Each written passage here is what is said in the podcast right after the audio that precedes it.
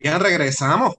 Regresamos al podcast de 12 Magníficos. Ya ahora sí que vamos a combinar esto con baloncesto, pero obviamente el tema, el tema caliente no es de baloncesto. Así que nada, vamos a ver, No. cómo se ve. No, ¿Y, ¿Y qué? ¿La entrevista de Joana Rosalí? no, no, no. Ah, espérate, espérate, espérate, no, antes de empezar, perdóname, Modesti, este, vamos, vamos a preguntar aquí, este, eh, Ricky, tú que eres el mayor aquí, este, esta pregunta lleva, este tiene, ¿Qué 15 años va a decirme viejo? Dime. tú, Ajá.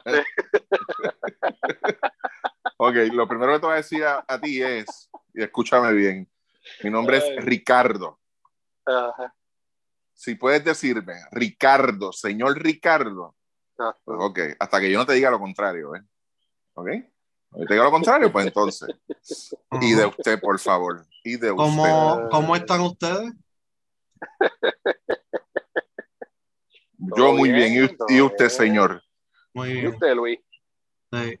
No, a- a- Don Luis, ahora no es Luis, ahora es Don Luis. Luis, Don a ver, Luis. Luis, mira, no, la verdad que en Twitter uno se encuentra con gente, tú sabes, no, con, una, con un IQ altísimo. ¿De No, que la, Al- no, que la juventud, la juventud de ahora no tiene modales, ajá, ¿y quién los crió? Tu generación, morón. Mira qué sencillo. Ah. Tu generación fue la que crió esa- esos chamacos de ahora, eso se aprende en la casa. Así que dejen la jodienda también. Ah, que está mal, está mal, pero ¿quién los crió? Que Nosotros, está- pues. aquí, todo el mundo se, aquí es bien raro ya las entrevistas, lo, más- lo más seguro, si la entrevista era con Normando, Normando le decía, mira, pero tú tal cosa, no le decían carajo, no le decían nada, le iba a reír la gracia, y decía, pero ese es el ejemplo que ellos están dando, pues entonces tú no puedes dar el ejemplo para unas cosas y entonces esperar que, que te traten, qué sé yo, esto, lo otro, porque pues, bueno, Y lo, y lo, y básicamente, por lo que yo he visto, el nivel de profesores que hay en las universidades de comunicación es bien bajo. O sea, Dios mío. ahora, bueno, Es que es la verdad, esos, mano, es esos chamacos, verdad. esos chamacos, en vez de, pues mira, déjame no, me voy a ir viral ahora. Pa, se lo mandaron a Cobo. esa es la pendeja. Pues, es pero eso, Eso es lo que eso, quieren, ah, eso es lo por eso eso es importante, lo viral, lo esto, ah, Por eso fue que explotó el Revolú, porque, eh, o sea, que ese video... eso fue en la eh, Comay, eso no fue que ellos lo sí, publicaron, sí. eso lo enviaron a la Eso Comay. es de parte y parte. Eso es de parte y parte. Ay, eso por no es de, eso Dios. es de parte y parte. Lo que pasa es que, pues, tú sabes. eh, aquí, Cuando tienes gente en sagrado eh, dando Sí. clases y ni, ni sabe escribir un comunicado, pues ya tú sabes el nivel, a, a qué nivel estamos bajando. Y, no, y la moda, es, y no solo lo viral, que ahora, pues, el- el- lo viral también es el, el que tú seas la víctima, porque si tú no eres Sí, la víctima, pues, la, gente no te, sí. la, la- la- la- la gente no te va a comprar la idea. no Tú a comprar- ves, tú ves toda, toda esa gente que, que, que son profesores en muchas áreas, hasta en derecho y qué sé yo, ¿cuál es el tema de ahora? Ah, mira, explotó un cohete en Ucrania, pues rápido en la biografía ponen la bandera de Ucrania y este, We Stand with Ukraine o, o lo- el hashtag de ahora, o sea, pues eso es lo que ven los chamacos, pues los chamacos van a hacer lo mismo. ¿sabes? Pero, eh, pero fíjate, el, el asunto de educación man, es a nivel de todo Puerto Rico. Aquí Sí, en dos sí, años a la gente sí. se le olvidó. Te Estaba hablando, estaba hablando con una amiga, saludo, que a veces no me escucha, ¿verdad? Este, y me dice que. Saludos a la amiga de Chaman. Sí, sí, panita. Saludos a Pili. Ajá, sigue. Ah, ok, eso era, está bien. No, no.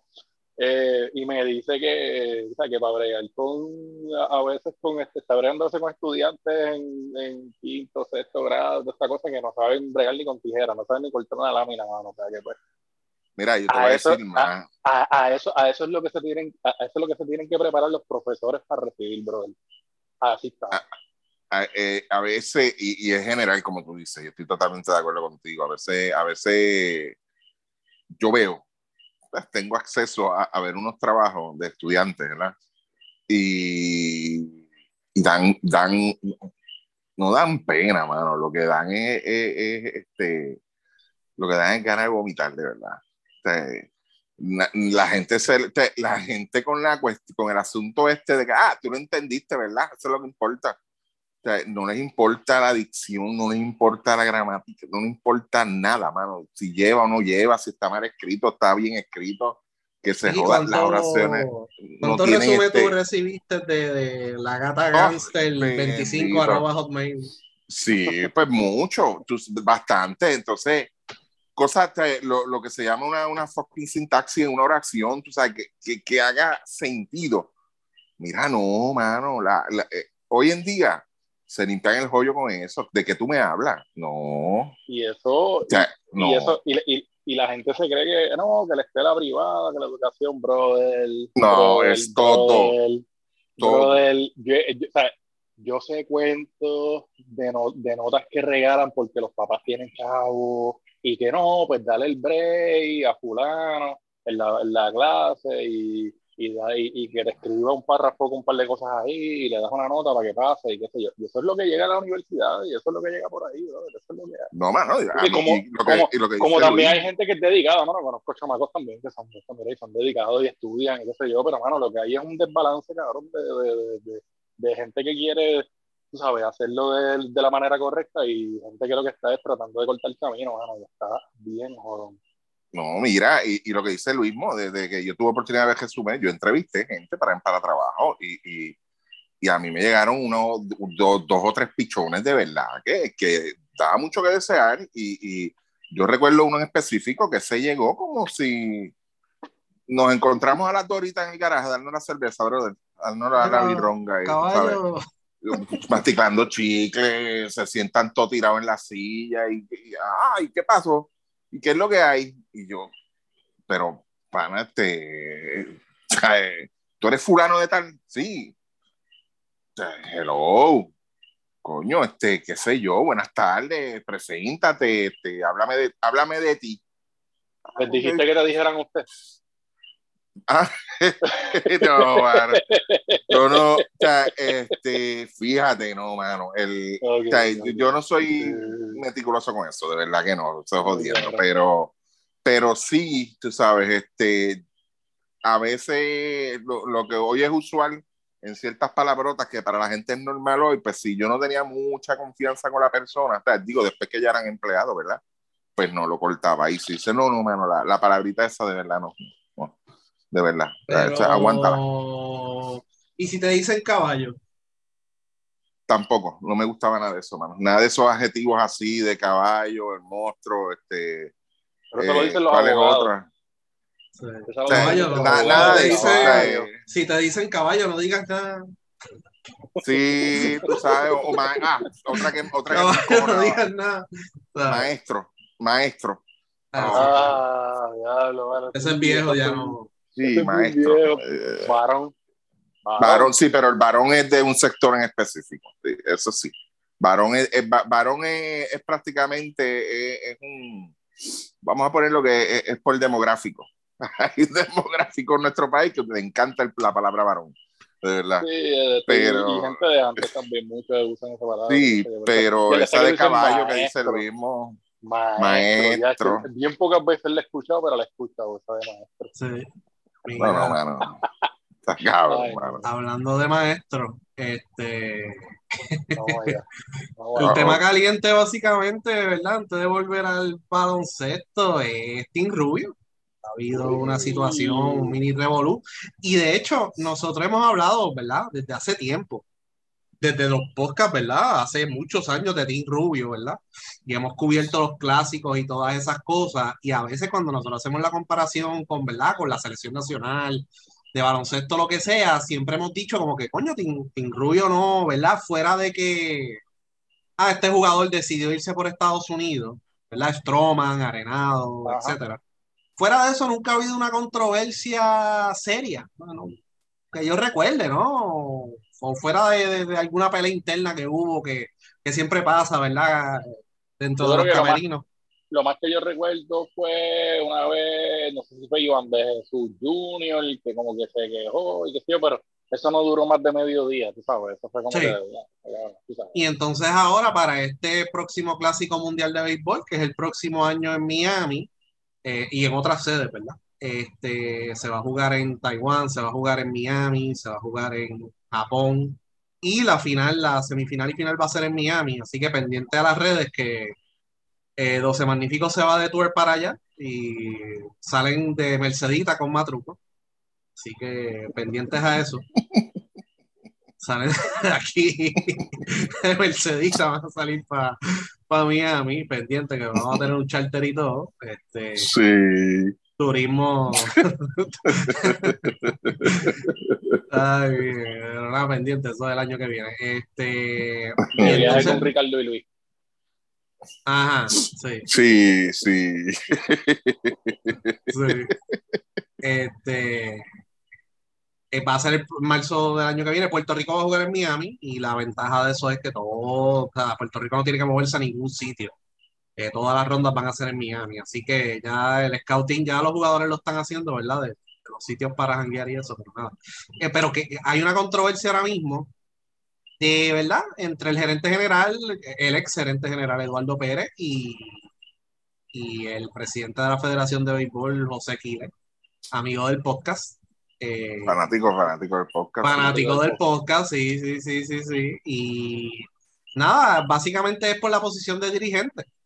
Eh, Eduardo Pérez lleva más o menos como dos meses ya, pues estuvo dos meses en el puesto de gerente general, estuvo haciendo, ¿verdad?, el trabajo de reclutamiento eh, de jugadores, ha habido varios ya con varios compromisos, como yo entiendo que Javier Baez, me, pueden- me pueden añadir nombres si se acuerdan, Francisco Lindor, Edwin Díaz, que hayan anunciado oficialmente.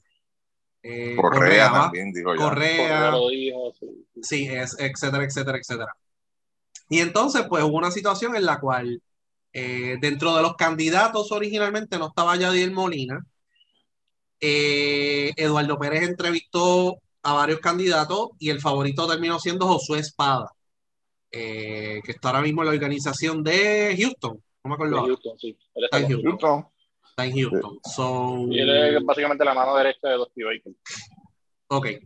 Y entonces, nada, ese es el favorito de Eduardo Pérez. Y el favorito de Quiles, pues es Yadiel Molina. Voy a leer la carta que, que escribió Eduardo Pérez y después voy a dar lo que yo he podido escuchar y la verdad, el scouting que he hecho con ciertas fuentes dentro de la federación y periodistas que también han cubierto el Team Rubio recientemente para partir de ahí. Nada, esta es la carta de Eduardo Pérez. Durante los pasados dos meses he tenido el honor y el privilegio de ser el gerente general del equipo nacional de Puerto Rico para el Clásico Mundial de Béisbol. Este equipo paralizó el país en las ediciones 2010 2013 y 2017 al lograr el subcampeonato. Por eso, es natural que al acercarse el próximo Clásico Mundial, ese sea uno de los temas principales en la isla y la expectativa sea enorme. Máxime, cuando el equipo cuenta con el talento para volver a llegar a la final el compromiso de los jugadores es total. Este equipo representa demasiado para Puerto Rico. Eso impone sobre el cargo del gerente general una responsabilidad muy grande. Lamentablemente, en este proceso durante los pasados meses han surgido diferencias con el presidente de la Federación de Béisbol de Puerto Rico, doctor José Quiles, en asuntos muy importantes en relación a la confección del equipo. Tomando en cuenta que faltan seis meses para que inicie el torneo y que aún no se ha anunciado el dirigente y demás integrantes del cuerpo técnico, he decidido presentar mi renuncia al cargo de gerente general del equipo nacional para que la Federación de Béisbol de Puerto Rico pueda seleccionar los profesionales de este deporte, que afortunadamente en Puerto Rico abundan, que sean de su preferencia. La Federación de Béisbol de Puerto Rico y el equipo nacional siempre contarán con mi apoyo. Puerto Rico es primero, Eduardo Pérez. Esto fue la- la- el comunicado que presentó Eduardo Pérez, ¿verdad? Y después él hizo una entrevista en un programa de deportes por, yo creo que es por Sirius, que eso es satélite, radio satelital. Sí, de MLB. eh, eh, de MLB, explicando las razones, ¿verdad? Abundó un poquito más. Sí. Eh, pero hubo una conferencia de prensa, se presentó Eduardo Pérez, etcétera, etcétera. Aparente y alegadamente, esto es lo que me han dicho a mí. Quiles desde el principio le dijo a Eduardo Pérez que la decisión final sobre cualquier cosa que él haga iba a recaer sobre él. O sea que Quiles iba a tomar la decisión final, no solamente del dirigente, sino de, de la confección del equipo de cara a este mundial. Aparente y alegadamente. Si Eduardo Pérez aceptó, pues eso es parte de. Pero aquí, realmente, y lo hemos hablado muchas veces con el baloncesto, hay un problema bien serio de- en la cuestión de la comunicación. Porque, y y aquí fallaron las dos partes. Aquí no se puede, o sea, que yo no hay ninguna víctima, ¿no? Que Eduardo Pérez es la víctima, que qué sé yo. Porque Eduardo Pérez, ¿verdad? Hizo su trabajo, eh, hizo las entrevistas, eh, está reclutando el talento, que ya han confirmado muchos nombres grandes, ¿verdad? Ya lo mencionamos. Pero para mí, y ya esto es mi opinión, el error que él cometió fue no cuadrar lo del dirigente antes de empezar a reclutar los jugadores.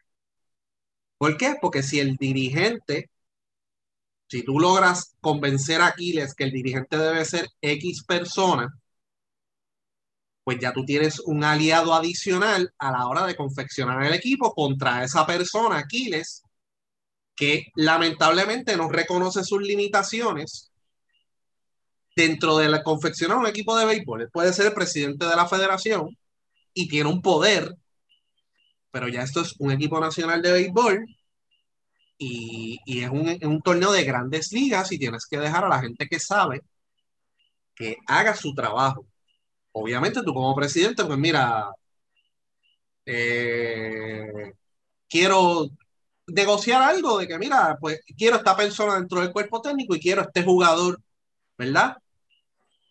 De la doble A, de donde sea, ¿sabes? Pero el problema aquí es la comunicación, la planificación que es nula, ¿verdad? Y que la gente reconozca sus limitaciones dentro, ¿verdad? Dentro de las, dentro de lo que está sucediendo. O sea, Killer no es una persona capacitada.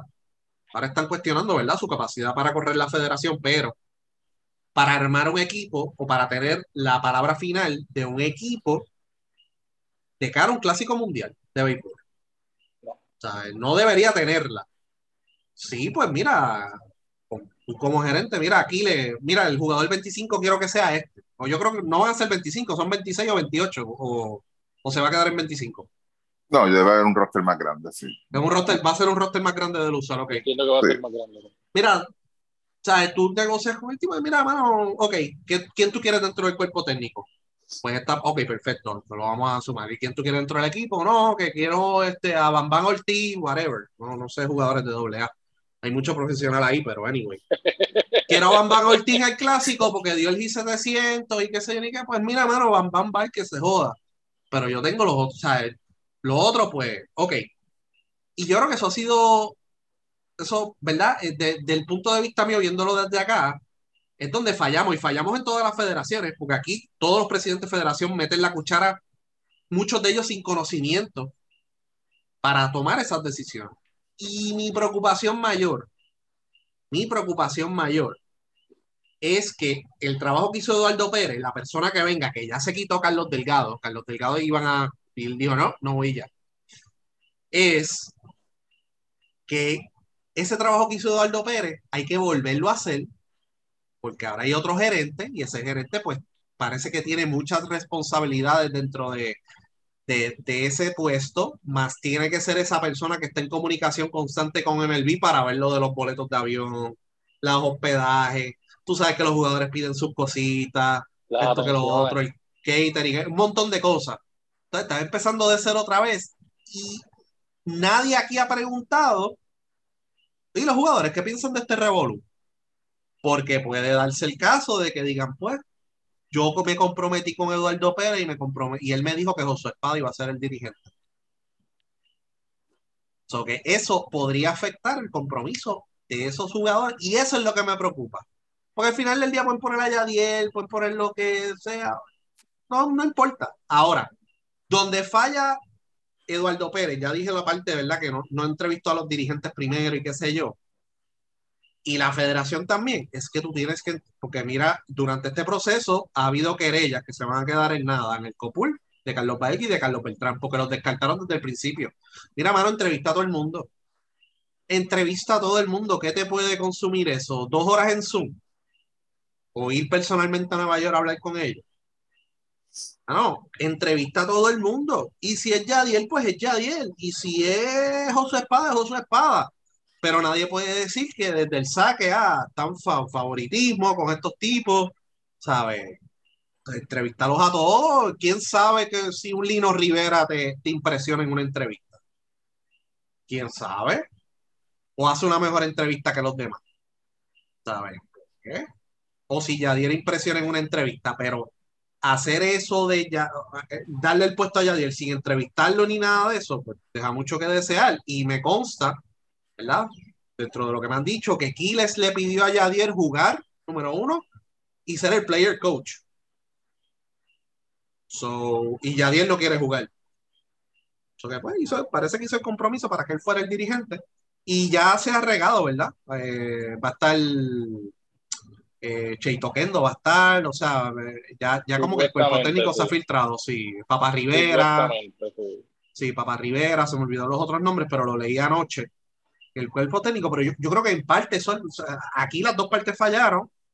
Va a estar Sandy Alomar también. Sandy Alomar, sí, sí, hay varios nombres ahí. Eh, Igor, Igor aparentemente va a estar. Eh, o sea, que, que, de verdad, esto se ha degenerado a este punto, de que Kiles quiere protagonismo y no reconoce sus limitaciones, y entonces, al parecer, Eduardo Pérez aceptó su puesto con esa condición, y ahora cuando Kiles dice, no, yo quiero a Yadier, pues ah, no, que pues, me voy. Por eso es que yo digo que aquí no hay víctimas tampoco. ¿sabes? Ah, y lo que dijo Quiles en la prensa, obviamente, eso es otra cosa. Y él pone a la federación en una situación bien difícil porque ya el nuevo día no los va a defender como los defendía antes. Hay que, ver lo que hay que ver también a ver cuál es el denominador común de, de, estos asuntos, porque Quiles también ha tenido los problemas de la jodera con los uniformes también aquella vez, o sea que el asunto de, que comentamos aquí, que él formó también el revolú, o sea, el denominador común de muchas de estas cosas es Quiles y claro, y estoy contigo en la parte de, no victimizar a nadie aquí, porque cada cual tiene que ser responsable de, lo que escogió y eligió. Yo, a mi entender, yo, yo creo que yo, yo no creo que Eduardo Pérez sabía que él, yo, yo, yo, puedo entender lo que tú dices. Ah, pues mira, en la última decisión la tengo yo. Pero si tú me dices eso y yo soy el gerente general, yo voy a empezar, yo pues entonces, pues mi proceso de yo, pues entrevistarme con los jugadores, porque yo no voy a esperar por ti, que tú estás en Puerto Rico acá, yo estoy allá en Estados Unidos, yo estoy en los juegos de Grandes Ligas, yo estoy con ESPN, yo me estoy moviendo en todos los juegos, voy, al, voy directamente al camerino, pues mira, pues yo voy a hablar con José Espada, yo voy a hablar con esta gente, y qué sé, entonces yo voy a estar haciendo todo ese proceso, y en ese camino yo me voy a enterar que tú ya le aseguraste la posición ya a a X o Y persona. Olvidémonos por un, por un, por un minuto de que sea Yadiel. Que haya Yadiel o no sea Yadiel. Que después que yo estoy haciendo esta gestión, tú entonces vas a tirar la hora que Yadiel, porque a mí lo que, lo que no me gusta es el asunto de que esto explotó, esto no pasaron ni 48 horas desde que ESPN soltó el rumor de que Josué Espada era el favorito para ser el dirigente. Ahí fue que explotó todo, ahí empezó la explosión. Exacto, entonces, volvemos, tú no, ¿sabes? tú como presidente entonces también estás fallando, ¿sabes? Eh, eh, eh, estás fallando desde arriba, porque, perfecto, o sea, yo, yo también me hubiese ido para el carajo, porque, mano, o sea, tú me estás diciendo a mí que tú te vas a encargar de esto, pero entonces tú por allá callado, tú en tu, en tu posición, porque pues él dice que él es el dueño del equipo nacional, porque está cabrón también, él se comparó con un dueño, él, él, él, se hizo la comparación tú como si fuera un dueño del equipo de Grandes Ligas, él no sabe un carajo de Grandes Ligas, ni él, ni él está ligado ahí tampoco, que, que, tú lo dijiste también al principio, pero o sea, me voy al carajo, ¿por qué? Porque, mano, o sea, si, si tú eres la persona aquí, entonces que yo dependo de ti, quien me va a deslucir a mí es él yo no voy a terminar bien parado ahí de ninguna manera. Los jugadores se van a terminar encojonando conmigo cuando el que está jodiendo es el presidente de la federación. O sea, yo voy a quedar mal porque, porque yo voy a hablar con fulano, con sutano, con los peloteros allá, yo los voy a reclutar y yo les voy a decir, pues mira, van a tener ustedes X o Y cosas, ustedes, este, mira, los coaches estamos considerando a estas personas, qué sé yo, toda esta cosa. Y ahora se vuelve un arroz con culo de, de, de información que los tipos a lo mejor a, lo mejor no van a decir que no van a jugar. Muchos de ellos, los principales, yo dudo que algunos de ellos no vayan a jugar, pero va a estar el chisme ahí. Y va a estar el camerino tenso. Y va a estar, ah, pero este cabrón, este no es el que querían, y este otro, y este está aquí. Entonces, añade entonces esa ecuación a Yadiel Molina, que lo que lleva es una racha de lo que eras en internet, en, en los medios, en los fucking juegos de BCN pateando bolas, o sea que carácter no tiene. Y lo dijimos aquí cuando empezaron a hablar del equipo, lo dijo Ricky, lo dije yo, dijiste tú, no queremos ver a Yadier en ese equipo de dirigentes. No. Entonces, volvemos. Tienes un grupo de peloteros que probablemente no, ninguno lo va a decir que no quieren estar con Yadiel o con lo que sea, pero se van a agarrar de cualquier cosa para, para no ir y adicional, adicional. Eduardo Pérez es un tipo está conectado con los gerentes que confían en él, que saben que pues, mira, mano, pues este tipo, pues yo confío en su palabra, que que pues este, los peloteros los van a tratar de tal manera, de que a fulano no, no le van a dar cierta cantidad de innings, de que, este, de que si pasa algo con el brazo de fulano, no sé yo, de, de, de Alexis Díaz, pues allá, pues, este, pues hay gente que va a estar ahí metida, este, el gerente general se va a encargar de buscar gente capacitada para bregar con cualquier lesión, con cualquier cosa, qué sé yo. Eso se perdió ahora porque no tenemos ni un gerente. Entonces, Carlos Delgado, pues mencionaron a Carlos Delgado y no quiso, y no quiso, y volvemos. yo, yo pienso que él ya sabía lo, que iba a decir que no, pero pues no sé, eso son especulaciones mías. Pero el mismo Carlos Delgado ya no está conectado tanto a lo que es las grandes ligas, ni a las organizaciones, ni nada de eso, porque ya no está ahí. el, el mismo dirigente anterior, Edwin, Edwin Rodríguez estaba conectado en las ligas menores, lo respetaban en las organizaciones, Alex Cora también tenía su respeto, no tuvo ningún problema. Eduardo no había tenido problemas hasta ahora. Ahora lo que hay es un revolú, no se sabe quién va a ser el gerente. Se, se va a regar como pólvora el, el, el chisme, el asunto de Yadiel, el asunto del presidente de la federación. Nadie va a querer reunirse con él. Todo el mundo va a querer reunirse con un gerente general y si ese gerente general no es de confianza de, de las organizaciones de grandes ligas, no dudes que no vayan a dar permiso a ciertos jugadores, aunque ellos ya hayan anunciado que sí, y se van a recostar de que se lesionaron, ah, coño, mano, entrenando allí en, en San Juan en el off-season en octubre, mano, coño, me doble un tobillo, ah, no, cabrón, pues no, no vas para el clásico, no, y la anuncia, esa es la mierda que va a pasar, va a entrar como otra noticia, va a entrar como otra situación y va a ser un revolú. O sea, y eso se lo buscó Kile, hermano.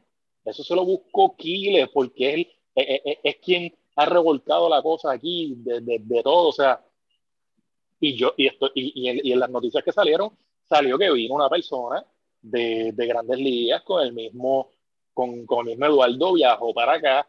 Había un, había un apoyo de la Asociación de Jugadores de Grandes Ligas con Eduardo Pérez, o sea, todo eso se cae. Entonces, a mí lo que me encojona aquí es el que no se ve bien que ya tú tienes una relación con Yadiel Molina porque te dirigió un equipo de sub-23, porque tienes un equipo en, en, la AA, porque estás ahí para la foto y tú tienes el apoyo de él y toda esta cosa, qué sé yo, y pues tú lo nombraste dirigente, un tipo que no tiene experiencia, Yadiel no tiene experiencia dirigiendo grandes ligas, ni ese tipo de jugador en ese nivel no lo tiene. Edwin la tenía, el mismo, el mismo José Oquendo cuando dirigió es un tipo que estuvo en las ligas menores de los Cardenales de San Luis, que estuvo coachando en grandes ligas también, que conoce, tú sabes, que volvemos, eh, eh, una cosa es tú ser un jugador, otra cosa es tú ser un coach y tener que dar el ejemplo como el coach y tratar de mantener la calma Edwin Rodríguez lo que hizo con el equipo nacional del, clásico siempre fue un tipo de respeto, siempre fue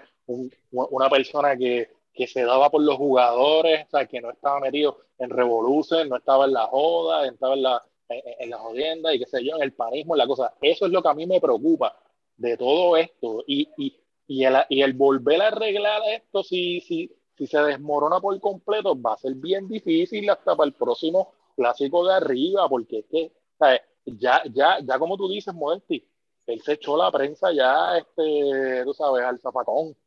ya, ya él no lo van a defender ahí, le va a crear más situaciones, y él está bien jodido en eso. Esa es mi preocupación. O sea, y, y, y, y, yo no veo, yo no veo, yo no veo arreglo a esto, yo no veo a nadie entrando como gerente general ahí, este, y, y como quien dice, arreglando toda esta situación, el que, va, el que vaya a coger eso va a coger un revolu y si no es, y si no es una persona de confianza de los gerentes de grandes ligas, despídete que se jodió. Sí, Ricky.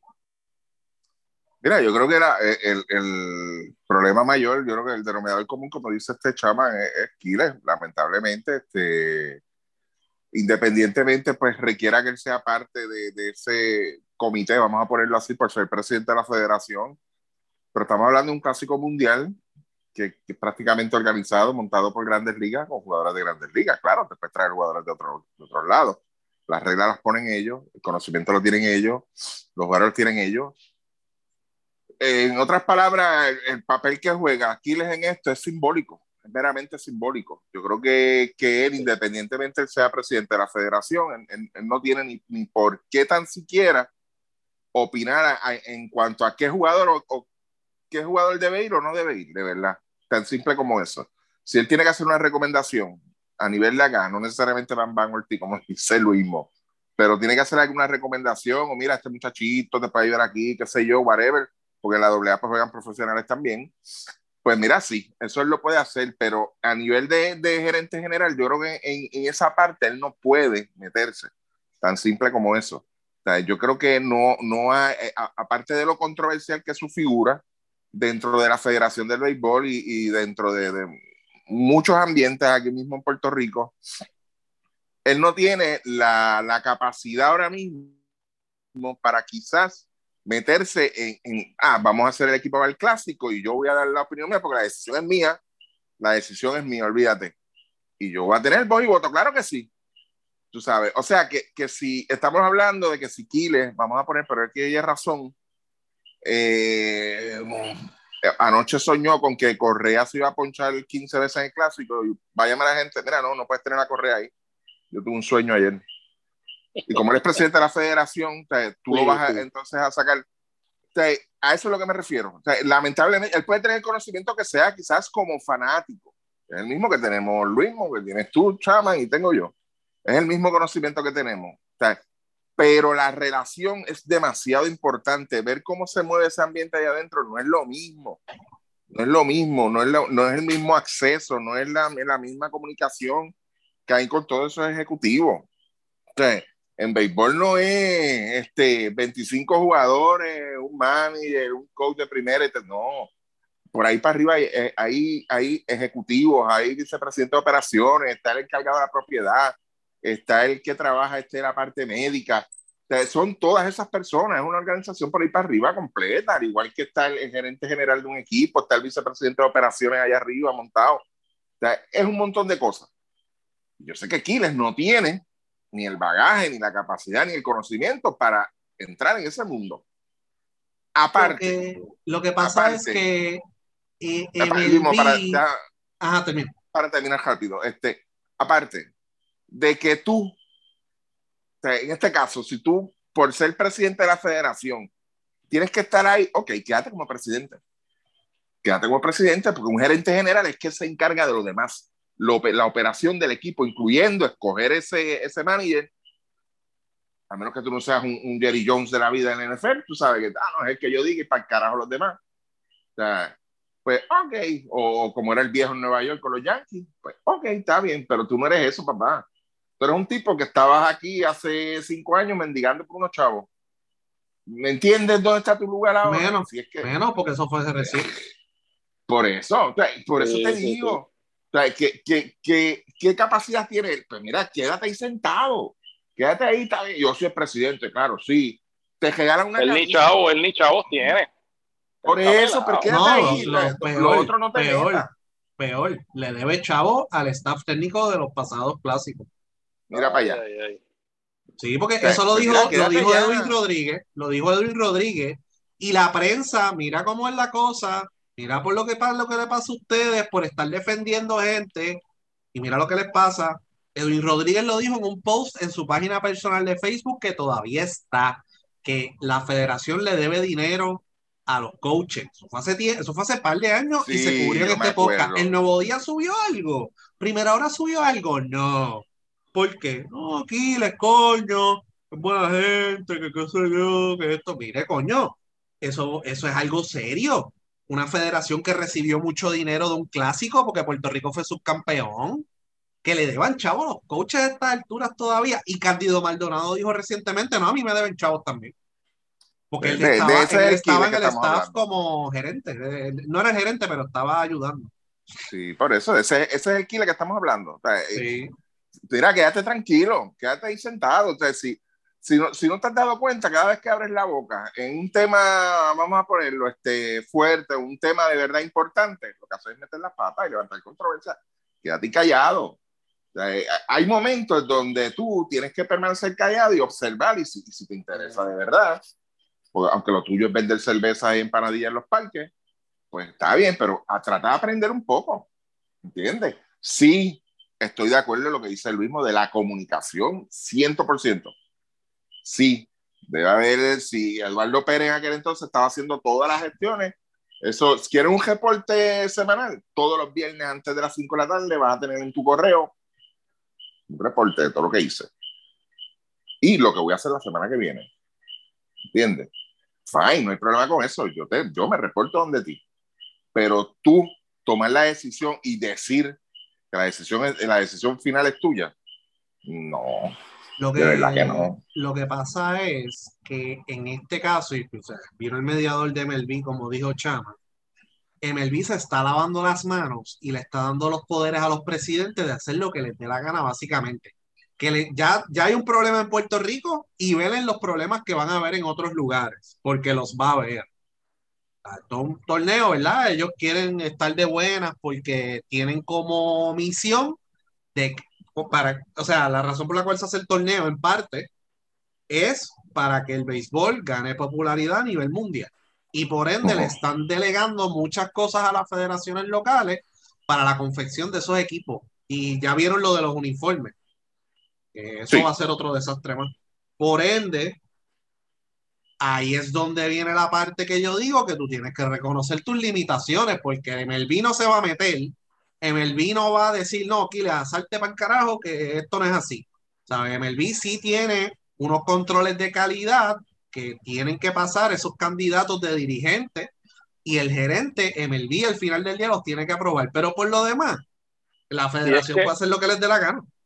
Si es, que, si es que vas a utilizar jugadores de Grande Liga, pues tú miras el caso de Cuba y los casos a lo mejor quizás de Japón y de Corea, que en el equipo de Corea yo creo que puede ser que tengan tres, cuatro grandes ligas, o sea, pues volvemos, ellos responden con la, con la liga que ellos tengan que responder el de Cuba, como el equipo de Cuba no tiene un grandes liga ahí, pues ellos bregan la parte de ellos y ellos son autónomos en, en quién escogen y, y, en lo que les dé la gana. Ellos pueden poner allí, sacar un tipo de la cárcel y ponerlo a jugar allí si les da la gana. Entonces, es eso, pero cuando tú vas a bregar con jugadores de las organizaciones de grandes ligas, tú tienes que bregar con los procesos de ellos y tú tienes que atenerte a los procesos de ellos, tú tienes que poner entonces en tu equipo gente de confianza con esas administraciones, con, con, con, o sea, con ellos allá en grandes ligas, o sea, tú necesitas entonces gente que, que pueda sentarse con ellos y decir, pues mira, yo quiero esto, y entender las organizaciones de grandes ligas, y como, y, lo dijo Martín, lo dijo Ricky también, eso no es, eso no son los apoderados de AA allí, que tú vas a llegar a, allí a San Luis y, vas a tocar una puerta allí y te van a decir, no, mira el vídeo allí más abajo, este, déjame hablar del Eso no es así. Tú tienes que tener gente conectada ahí. Ah, el equipo de Cuba, no, el equipo de Cuba tiene sus jugadores de allá de Cuba y pues no necesita tocar ninguna puerta en grandes ligas y que se joda lo que ellos hagan. Pero en el caso tuyo acá, tú tienes que hacerlo con jugadores de grandes ligas. Entonces, Quiles aquí no es ni, ni un carajo de la, de la, de la, de la liga profesional ni de la liga invernal. O sea, él no compone nada ahí tampoco. O sea, y le brega con, la, con la Liga K, la doble A, todo este tipo de cosas. Y como dice Ricky, o sea, quédate callado, mantente en lo tuyo. Una cosa es que tú seas el presidente de la federación. O sea, en los equipos de grandes ligas hay presidentes también de operaciones y de esta cosa y qué sé yo, y no son los dueños. Y no, se meten, no, se meten, no, se, no se meten. No, se, meten. con otro departamento. No, no, se meten. eso no. O sea, es, esa cosa, mano. O sea, y a mí lo que me encojona es, como dice decir también, ah, pues este, sea, hace un par de años atrás nadie podía decirle nada y allá salía el otro, oh, ¿cómo, muchachos? Hay que darle los chavos, para acá, oh, y ahora están todos encojonados. No, mano. ¿Cuánto, cuánto para, para, para, para añadir? Hablando de eso, de, los mismos gerentes general y lo que tú dices de, la, de los departamentos y de operaciones, ¿cuántas veces yo mismo viendo entrevistas durante juegos, en games, que le llaman, y le preguntan a un gerente general sobre la actuación de, de que oye jugador, tú sabes, en otras palabras, mira qué carajo va a hacer con este que no está haciendo nada. Y, y ellos, donde te refieren primero que todo es, habla con el coach. Estamos trabajando con él así, pero tienes que hablar con el coach. el jugador, yo no brego con jugadores. En otras palabras, no lo dicen así pero en otras palabras, ese no es mi trabajo. Tienes que hablar con el coach, a ver qué están haciendo con el jugador, si lo están trabajando de esta forma, si van a hacer esto de esta forma, tienen un plan de trabajo. Eso es otra cosa. Eh, entre todas las cosas que mencionó este Chaman ahorita de, de los jugadores, eh, tú tienes, el gerente general tiene que tener un compromiso de que vamos a poner aquí hoy el jugador, mira, no, ese jugador está en rehabilitación ahora mismo y tiene que tener un, problema, un programa de rehabilitación. Si tú te comprometes y tú me aseguras a mí que tú le vas a dar continuidad a ese jugador, yo te lo suelto, no hay problema. Ah, sí, el gerente general tiene que comprometerse. Yo creo que sí, ¿no? Y yo, yo, creo que la preocupación grande es ese compromiso de los jugadores, el trabajo que hizo Eduardo, y cómo vamos de cara al futuro. Y se supone que mañana, o lo que estén escuchando hoy jueves, se presentará el gerente y el cuerpo técnico. Ya se pospuso de nuevo. Sí, estamos, estamos, a seis meses más o menos, pero coño, ya se hizo un trabajo y ahora se va a empezar de cero porque hay que comunicarse con el jugador, mira, pasó esto, este, y, y o sea, tienes que hacer catching up y no, no sabemos realmente cuántos jugadores consiguió Eduardo porque lo que han anunciado es una fracción de esos jugadores, no los anunciaron todos. Así que ese es el problema. Y, y nadie de respeto, y nadie de respeto de Puerto Rico, conectado en grandes ligas, se va a meter en ese va a querer meter no, en ese exacto, sí, sí, va a haber un problema. Y, y, va a querer empujar a algún local de acá, un loco de estos, mano derecha del mismo guía, y se va a terminar de joder todo. Sí, y que, y que entonces eh, ellos no tienen los contactos en grandes ligas para ¿verdad? conseguir esos jugadores, ni tienen los contactos eh, para hablar con esos jugadores, ni tienen el standing tampoco. Esto es otra cosa. O sea, esto no es hacer un equipo de doble A para el Mundial en, Taiwán, no. esto es un equipo de grandes ligas que se, ellos esperan y sus agentes, porque lo más, o sea, Eduardo Pérez tiene tiene contacto, no solamente tiene que hablar con el jugador, tiene que hablar con sus agentes también y ellos esperan cierta seguridad y cierto trato profesional para sus jugadores mientras estén ahí en el equipo nacional. Y te, le tienes que hablar de cierta forma, ¿no? ¡Hey! Era eh, Scott, Scott Boras, I'm Kiles, este, we going to Miami, ¿sabes? No, caballo. Y no es que hables el inglés pateado o no, es cómo tú, tú te expresas, cómo es las líneas de comunicación, por dónde tienes, o sea, cómo es que tú llegas a esa persona, el approach, todas esas cosas, todos esos agentes son de Mickey también, son, donde dice, ¿quién carajo es este tipo? No, no, no, no, no, no, yo no hago un peso allí en la doble olvídate de eso. Es carajo. Es bien diferente al trato que puede un Eduardo Pérez, que ya es conocido, está en ESPN, eh, jugador, este, Alex Cora, que lo fue en su momento, ¿verdad? Yo creo que él fue gerente del equipo nacional o fue dirigente y gerente. Él fue gerente. Nunca fue, dirigente. Pues, es verdad, él, sabe cómo es la cosa, cómo se mueve. De hecho, la gente de él fue Scott yo creo. En un momento, él sabe cómo se habla con los agentes, el lenguaje que ellos quieren escuchar, qué es lo que quieren escuchar, ¿sabes? No es llamar a la mano derecha aquí, ¡hey! Era, yo hablé con eh, Chuga, el Chuga nos dijo que sí. Eh, después yo hablo contigo, eso no es así, porque así es como bregan ellos. Eso es lo que ellos están expuestos. Después, esa es mi preocupación. O sea, el compromiso de los jugadores, que se mantenga, rehacer el trabajo de Eduardo y asegurar lo que falta. Yo no sé cuántos jugadores faltan, realmente. Yo no sé cuántos jugadores faltan, ¿verdad?, para completar el equipo. So, esa es la que hay. yo creo que básicamente es la preocupación y esto pique y se extiende porque se supone que mañana, ¿verdad? Hubiese claridad y no la va a haber. Más está la guerra con la prensa por lo que dijo Kile. Eh, o sea, ya ustedes miren todos los problemas que ha tenido Kile en los pasados tres años. Y pues, y no es con el nuevo día nada más, todo el mundo se ha unido, o sea, todos los periódicos, todo el mundo le, le ha Sí, sí, y el que venga, el que venga de gerente, le, le, van a decir, mira, este tipo es un loco, o lo que sea, ¿sabes? Van a meter la cuchara y decir, mira, no te metas ahí, eso ahí es un revolú. Y o van a criticar a la persona que acepte el puesto, porque ya lo han dicho, o sea, nadie debería aceptar ese puesto, o sea, están poniendo presión para que Kile se vaya. Sí, sí. Pues, vamos a ver qué sucede de aquí a allá. Eh, Nada, eh, ¿qué más hay por ahí? El Americop. Espérate, yo les dije a ustedes que Kill era un anormal entonces, ¿o no? No. Ah, pues terminamos con eso. Ok. Él es un anormal, de verdad. Esa es la verdad. Ya. Terminamos con eso. Ok, pues nada. Eh, el Américo, eh, Puerto Rico se elimina en cuartos de final perdiendo con Estados Unidos 8-5-8-4. Gracias a todos los que estuvieron en los spaces después de los juegos, después de la jornada, Sí. eh, después de las diferentes jornadas, ¿no?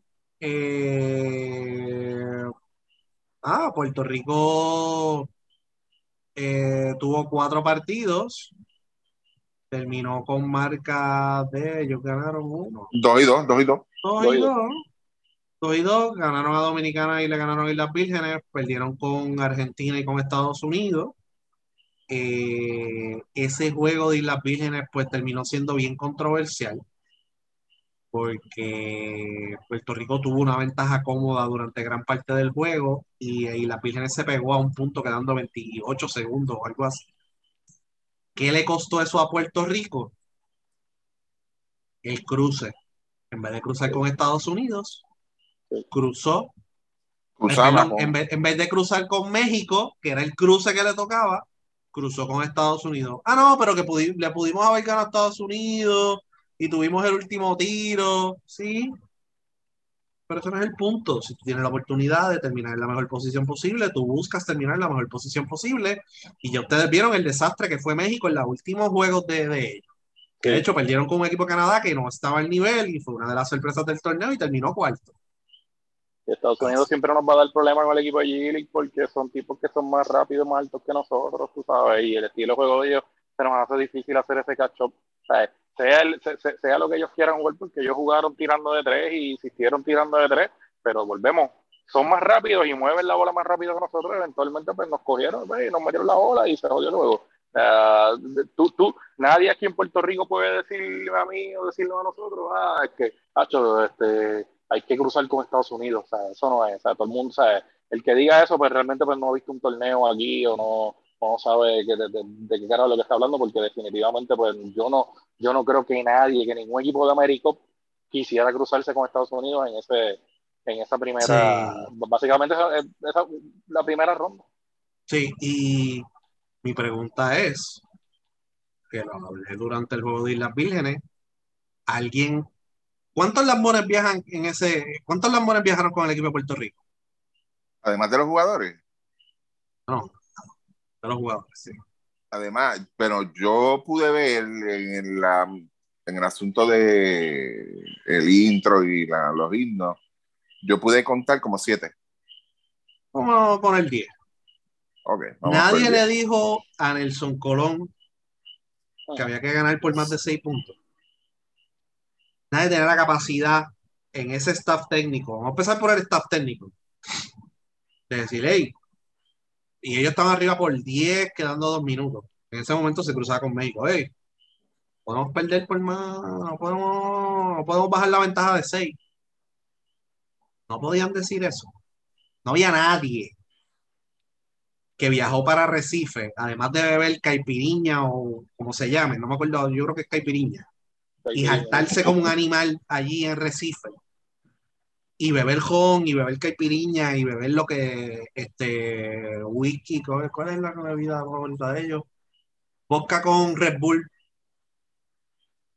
o whisky con Red Bull, porque la, mezclan las dos, eh, por allá en Brasil, los he visto. Eh, hey, mira, este juego es importante. No podemos perder por tanto, porque eso- esos puntos se, se arrastran. Nadie, caballo. Nadie, nadie. Primero falló el staff técnico. Y Nelson al final del día admitió que fue un error de él. Pero el paquete tiene dos asistentes allí. Y nadie de los que viajó le dijo antes de empezar el juego, hey, este juego no lo puedes perder por tanto. ¿Sabes? Por eso, o sea, no, o sea, llevamos, yo no sé cuántos años jugando FIBA y todavía no entendemos los formatos. Parte de la preparación de cada juego FIBA es, o de cada torneo, parte de la preparación, fuera de lo técnico y las jugadas y cómo vamos a defender y vamos a ver video de este y vamos a ver video del otro, entender el formato de torneo. Claro. ¿Por qué Estados Unidos le ganó por 52 a Venezuela? Por si alguien perdía de los que terminaron 3 y 0, yo escalar un poquito más en el standing para tener un mejor cruce. Sí, no, y que ya ellos habían perdido un juego. Sí, y Ellos si perdía empezaron alguien, porque perdiendo. Brasil Brasil y Argentina terminaron 3 y 0. Si perdía uno de ellos, iban a tener ventaja de puntos. Exacto. O sea, ellos entendieron, el, parte de la preparación es el formato de torneo y que todavía no sepamos. O sea, está difícil. O sea, es, algo increíble. O sea, si perdía Argentina o Brasil, Estados Unidos, o si perdía Argentina y Brasil, en su última jornada, Estados Unidos iba a ser el mejor primer lugar. ¿Por qué? Y no Por es, la, los puntos. no es la primera vez que pasa esto. ¿viste? no, no, no. Yo recuerdo el- un mundial, pasó lo mismo. Sí, con Costa Marfil. Y en el 99, si no me equivoco, en el preolímpico pasó lo mismo también. Ha pasado muchas veces. Sí, ha pasado. Ha pasado que vamos a los torneos, hacemos un trabajo, pero, hey, en formato, ¿cómo es? Y si tú estás arriba por 30, por- pues tienes que ganar por 40. Y si llegas a 40, tienes que llegar a 50. ¿sabes? Exacto. Y si estás perdiendo, si caíste, ¿verdad? Por 20 puntos con X equipo, pues tú Baja. tienes que buscar la manera de bajar esa ventaja lo más posible. Y el único en la ventana, en el juego de en el juego que Plomer metió 20 puntos en un quarter, fue Alfonso Plomer, era el único que estaba jugando. Y no porque se lo dijeron, es que él quería lucir. Y metió 20 puntos en un quarter. Y hay mucho por qué agradecerle a Alfonso Plomer, que fue el juego de Argentina, ¿no? No, el de Estados Unidos. Brasil. Eh, Perdón, el de- no, porque a Brasil le ganamos. Uruguay, perdóname. Uruguay. El juego de Uruguay, sí. El juego de Uruguay. Nos estaban dando una pela, eso es verdad, en el ante la arena. Y él bajó esa ventaja de 18 a 8. No porque se lo dijeron, es porque quería lucir. Y ahí es donde fallamos. Ahí es donde fallamos. Y entonces no entendemos el formato de torneo. ¿Con quién tú prefieres cruzar? No, que con esto. no. Yo quiero cruzar con México. Yo quiero cruzar con México. Yo quiero cruzar con el mejor que yo pueda. El más accesible. El más accesible. Exacto. Porque era el mejor primer lugar, el mejor, el segundo mejor primer lugar, el tercer mejor primer lugar, el segundo mejor, el mejor segundo lugar, así era, no era la 1 con el B2 ni nada de eso, no, no, no. Y ahí era donde entraba primero el récord y después los puntos. Y es inaceptable, mano. Es inaceptable y no se habló porque al parecer la prensa tampoco entiende cómo son estos formatos de torneo. No es ganar, es ganar por lo más posible porque tú no sabes con quién vas a cruzar y tienes que buscar el mejor cruce posible. Si ganas por 20, se te incentiva por estar dando pela. Hay un incentivo de tú ganar por pela. Y si pierdes por pela, pues hay un castigo grande. Te puedes quedar hasta fuera de los cruces. Hasta en Así el ranking. Sí, sí, eso jode en el ranking también. O sea, que es parte de. Ahora, de- en cuestión del equipo de Puerto Rico como tal, ¿verdad? Ya hemos hablado, ¿verdad?, de los puntos positivos que hubo durante el torneo. Yo creo que eh, la combinación de Tremont Waters y George Condit fue algo positivo y dejó mucho que hablar. Eh, y es una combinación que de cara al futuro, pues hay que contar con ello. Y, y lo importante es que, por lo menos en el caso de Condit, ha estado comprometido en más de un torneo. Waters hay que ver, ¿verdad?, cómo fue su experiencia, bla, bla, bla y ahora si lo pueden sacar para la ventana, etcétera, eso hay, hay que velarlo. Eh, y Romero tuvo un muy buen torneo también. Creo que Romero tuvo un muy buen torneo. Eh, y de los jugadores jóvenes, yo creo que dentro de lo poquito que jugó Jordan Cintrón, hizo un gran trabajo. Dentro de lo poquito que jugó y demostró que, que- que- que defiende, que puede defender múltiples posiciones, que estaba dispuesto a hacerlo.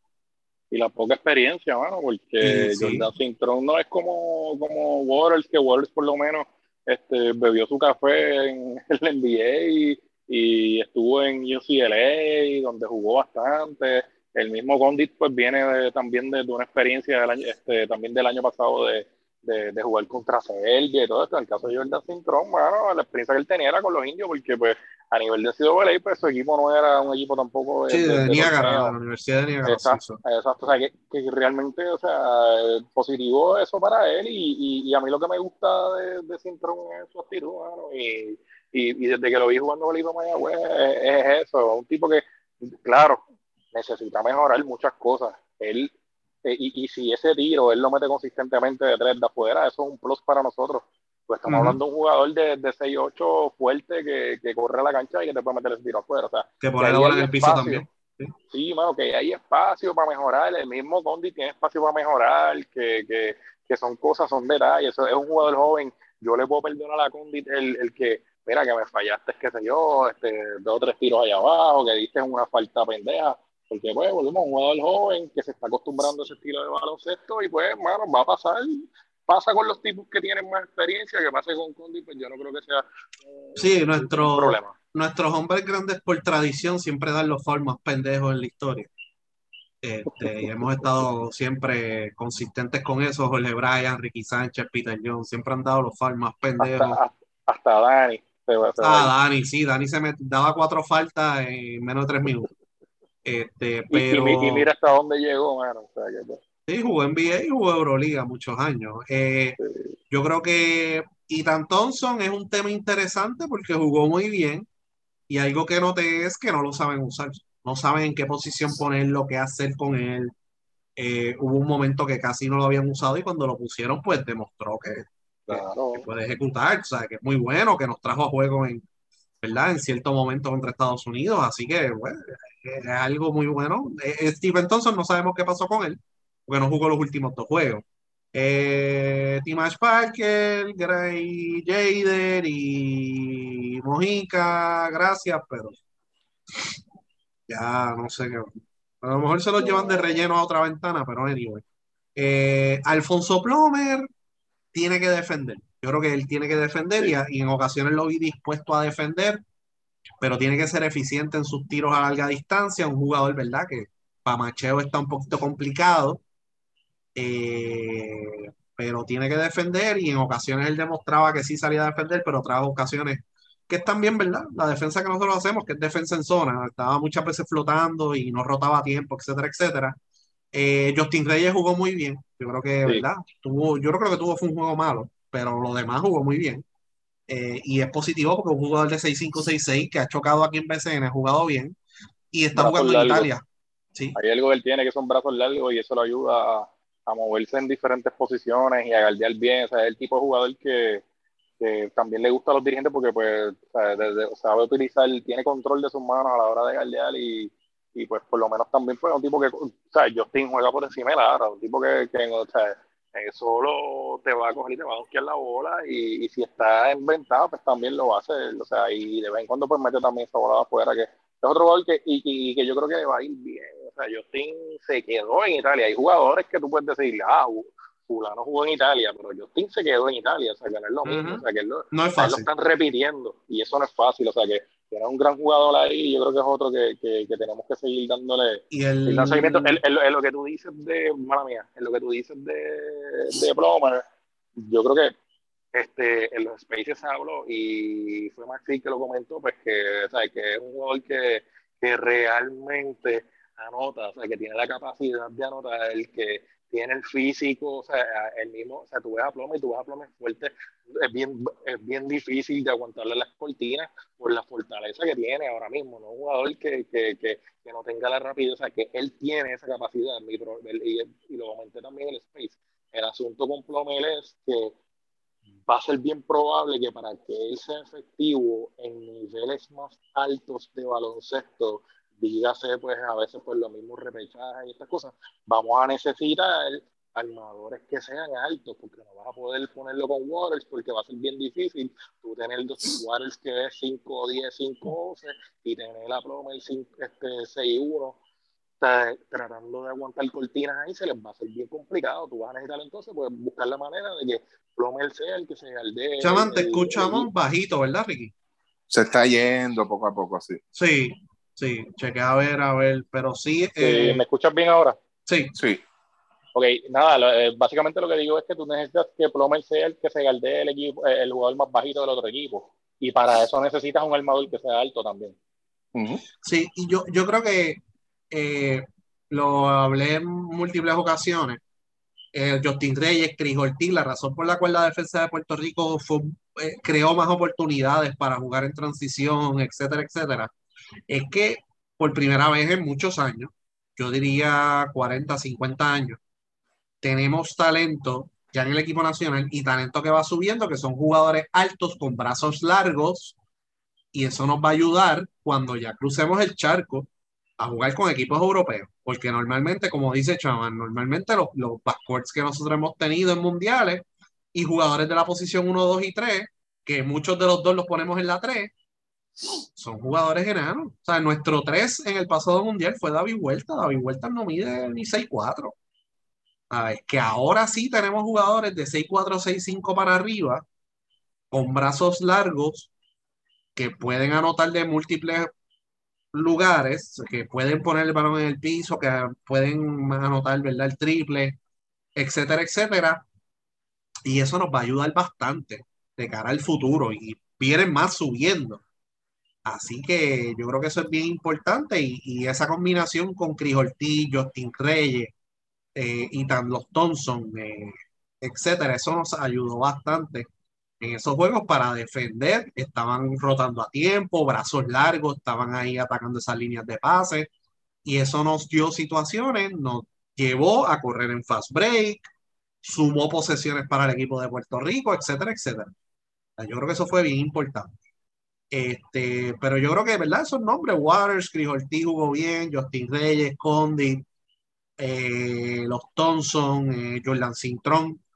Yo creo que eso es un buen núcleo mirando el futuro, pero hay que tener, ¿verdad? En consideración, ¿verdad? Hay dos ventanas que vienen que son extremadamente importantes. Y si clasificamos, ¿qué talento nos vamos a llevar para ese mundial? No podemos ir a un mundial ah, no, llévate cuatro enanos de Poingal, porque pues ya hizo un compromiso con aquel y con el otro. ¿Y el, quién va a jugar la tres? Ah, no, ponte ahí a Mojica, sí, llévatelo de nuevo, porque es veterano. O sea, no, podemos hacer eso de nuevo. Ricky, quería preguntarle a Ricky, este, ¿qué cosas tú crees que se puedan así, volvemos, cosas en, en, que a lo mejor observaciones más que otra cosa, percepciones, cosas que se puedan mejorar a nivel del staff? Mira, tú tienes que buscar, este, eso lo, hemos dicho aquí 20 mil veces, este, tienes que buscar las personas que, que, sean, que se lleven con Nelson, que sean compatibles, que conozcan a Nelson, eso es lo primero. Ese debe ser su primer asistente y punto. Tiene que ser un asistente que esté activo en el juego, no sentado allá con un rol de aguantar una tablet o, o darle agua a los jugadores. El asistente no está para eso, para eso está el otro, el, el, el encargado de la propiedad. Eh, todo lo que ustedes dicen, yo estoy totalmente de acuerdo, 100%. El único problema que tiene Puerto Rico, y yo creo que, que este era, aparte de, de, que teníamos dos torneos, tres torneos prácticamente corridos, que eran las dos ventanas más la AmeriCup, era una buena oportunidad. Hay talento. Estoy totalmente de acuerdo con lo mismo. Hay talento y yo fui uno de los que dije de que lo que este grupo me gusta, lo que me gustaba de este grupo era que era un grupo que, que mientras más tiempo iba a seguir jugando juntos, por lo menos el core de ese equipo, mejor iba a lucir. Y yo creo que fue así. Un equipo defensivo, se dejó dirigir, pero el mayor problema que tenemos ahora mismo es con, con ese mismo detalle que está trayendo Luis. O sea, nosotros usamos básicamente a todos los jugadores fuera de posición. Nosotros jugamos, utilizamos los jugadores fuera de posición. Y lo menciona con el caso de Ethan Thompson de que no vio acción porque yo me atrevo a apostar que era que no sabían dónde ponerlo. ¿Entiendes? Nosotros, una vez se formó una controversia porque yo hice un comentario de Jean Clavel y la, ah, pero dime que hay unos cuantos que pueden jugar en la misma posición dos, pero lo usan de tres. Entonces, yo creo que ahí es donde el staff técnico, o Nelson y los otros dos, por, para que se escuche mejor, fallan. yo creo que tienen que tener un poquito más de visión en eso. Yo creo que está en un momento perfecto para entonces tú correr con esa línea. Vamos a ir. ¿Por qué siempre tenemos que resolver todo con, equipos enanos, con los tres enanos? Vamos a intentarlo con, un equipo alto, a ver. Y los fanáticos se quedaron preguntando por qué no usó Condit y Romero a la vez. También. Por eso te digo, tú sabes, ¿Por qué tú no vas con un equipo alto? Si, si, si tú puedes venir y, usar al mismo Condi, Homero, pones a Criolti acá y te vas con un mismo Justin Rey en la 2, ¿qué carajo puede pasar? Cuéntame. ¿Qué puede pasar? ¿Qué pasa? Que cuando tú usas a los jugadores fuera de posición, porque este, oh, y, vamos a aclarar, este no es el caso de Buster Figueroa, ¿ok? Lo de Buster Figueroa era otra cosa, era una normalidad. Él no tenía físico, él le gustaba jugar una, a una cosa y era un loco y punto. O sea, un jugador que no había posición para él porque él no sabía, ni él mismo sabía a lo que jugaba. De hecho, como mencionó Chaman ahorita, él jugó en Italia, Chaman, ¿verdad? ¿Quién jugó en Italia? ¿Boston? Ah, no sé. Puedo Sí. Sí, sí, sí, él llegó a jugar allá, Un- pero un juego. no duró, no. Un juego. Echó creo que treinta y pico de puntos. Yo no sé qué carajo más hizo, pero lo votaron. Fue en segunda división, yo creo que fue. Ajá. Pues a, a eso es lo que yo me refiero, tú sabes.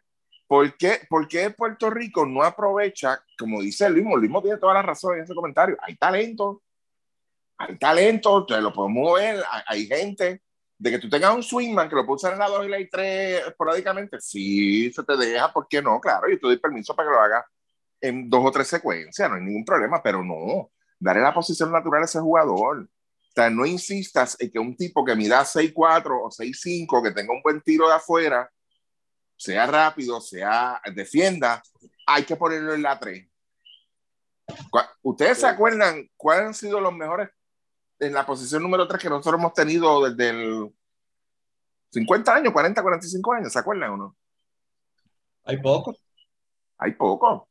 Te puedo mencionar a Quijote. ¿Cuánto medía Quijote? 6, 5. ¿O mide? No, está más alto que eso. Quijote está más arriba de 6'5". Este, Jerome Mincy terminó jugando prácticamente la 3 en la selección nacional. ¿Cuánto Sí, medía pero Mincy? después lo movieron a la 4. Sí, el AGB lo movía, lo usaba mucho en la 4 y la 3, pero ya el último, mira, ponlo en la 3, cuando Quijote se retiró. Te estamos hablando de jugadores altos. Eh, Ya, Rolando. Carmelo Lee, sí, sí, pero Carmelo cuando... Lee es el, último que, que ahí Carmelo Lee. era tienes toda la 6-7. razón. Sí, pero, 6'7". Pero este equipo lució mejor cuando utilizó, cuando se atrevió a utilizar los jugadores en su posición. Lo único que no hizo, lo único que no hizo fue poner a Condit y Romero a la vez. Entonces estábamos, cuando estaba Romero solo en la pintura, le ponía al lado a Timach, mano, pero ¿qué es eso? ¿Sabes? No, a Condit ahí, dale minutos a Condit, dale esa confianza, ¿sabes? Y él, eh, y él ha desarrollado ese tiro de afuera también. O sea, que yo creo que esa- la, queja de los fanáticos fuera de los timeouts, fuera de las sustituciones, ¿verdad? Los timeouts yo no sé si le dieron un bono por, por no pedirlo, pero la queja constante de los fanáticos que yo dije, coño, tienes razón, porque carajo no pones a Condi y Romero a la vez. No sé, Pero y yo eso, creo que mucho jugador fuera de posición, mano. y hay mucho verdad. trabajo por hacer, porque hay talento, como dije anteriormente, y hay que buscar mollero de cara a los próximos torneos que se avecinan. No tenemos mollero. No. Escondi y pues los otros están fuera de posición porque Romero lo que mide son 6'5". O sea, y, cuando crucemos el charco, ¿qué vamos a hacer cuando el point guard de aquel equipo mida 6'8"? ¿Qué vamos a hacer? A ver, hay talento para marchar con esos equipos, pero en la pintura no. El, el el equipo de, el han equipo habido de Uruguay, equipos con tipo de 6'10 y 2'80, dos jugadores a la vez. Ahí nos el vamos a equipo de joder. Uruguay nos bulió. O sea, si el equipo de Uruguay nos bulió, pues tenemos un problema bien serio ahora mismo con, con, con Y tú Dominicana, Dominicana nos capturó 35 rebotes ofensivos. Sí. Hay que buscar mollero. O sea, en el último juego contra Estados Unidos fueron en boncha de rebote y habían jugadores, ¿verdad? De la 2 y la 3 boxeando allá abajo para que el grande cogiera el rebote. Pero en los otros juegos eso no estaba pasando, por ende necesitamos molleros. Y dos tipos casi retirados como Batista y Washman nos metieron las cabras allá abajo, porque es que estaba Condit solo. Sea, eso que. Y Condit todavía es un jugador que está en desarrollo físico. Ahora que firmó en Grecia, que eso es muy bueno, ahora él va a ir al gimnasio y ahora él va a practicar dos veces al día. Porque en Carolina lo que hacían era ir a brava. O sea, no, no se practica un carajo. O sea, eh, practicaban una vez al día y tiraban tres chistes y ya, aquí en veces no se practica. Sea, ahora hay que ver cuál es la versión de Condi que vamos a tener el año que viene.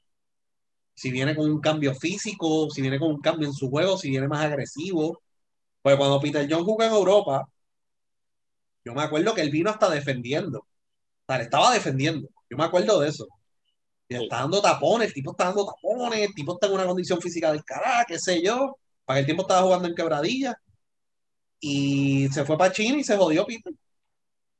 Porque dejó de trabajar en su físico. ¿sabes? Y pues, eh, eso yo creo que es bien positivo, pero ese core es muy bueno.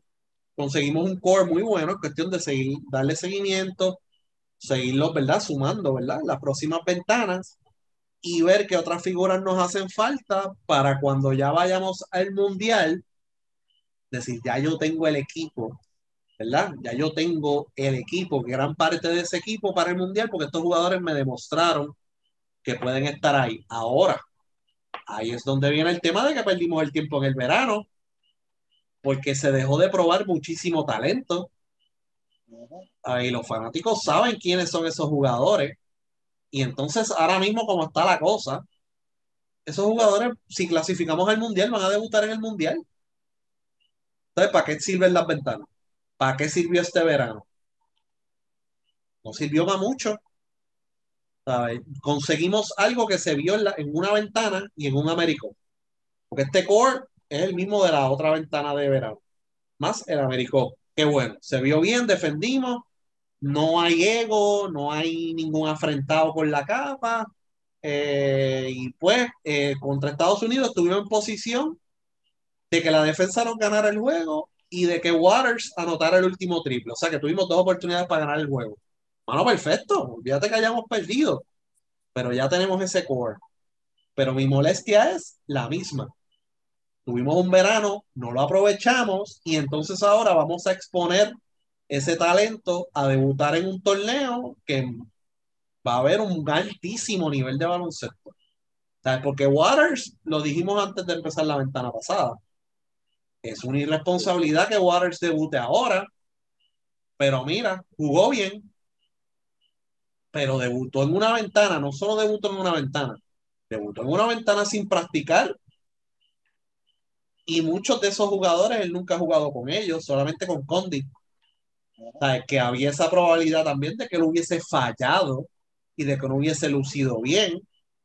Pero como él tuvo su experiencia en la G League, tuvo su experiencia en la NBA, jugó BCN, sabe más o menos quién juega y quién no, y cómo, pues, ¿verdad?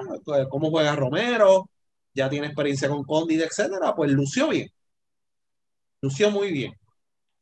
Pero tú no puedes ir a una ventana con la importancia de los juegos, con dos point y los dos debutaron, los dos nunca han jugado para Nelson Colón. Es un riesgo bien grande. Un riesgo grandísimo pero le salió, por lo menos ganaron el juego de Brasil. Pero yo no puedo, o sea, yo no puedo estar satisfecho por la simple y sencilla razón de que no aprovechamos este torneo y no sumamos los jugadores que nosotros sabemos que obviamente nos van a poner en posición de ganar en juegos importantes y que deberían estar ya de cara a un mundial. Así que yo creo que esa es mi mayor molestia ¿verdad? Dentro de todo. Lo positivo, pues mira, mano, este core es más o menos joven. muchos de estos jugadores han jugado en ligas buenas o están jugando en ligas buenas. Ya tenemos un core. Pero esos otros jugadores que yo sé que en un mundial nos van a llevar al pro, o sea, nos van a llevar a la gloria, como nosotros decimos, la mayoría van a ser jugadores jóvenes y no los hemos probado todavía. ¿Por qué? Porque fallamos en lo administrativo.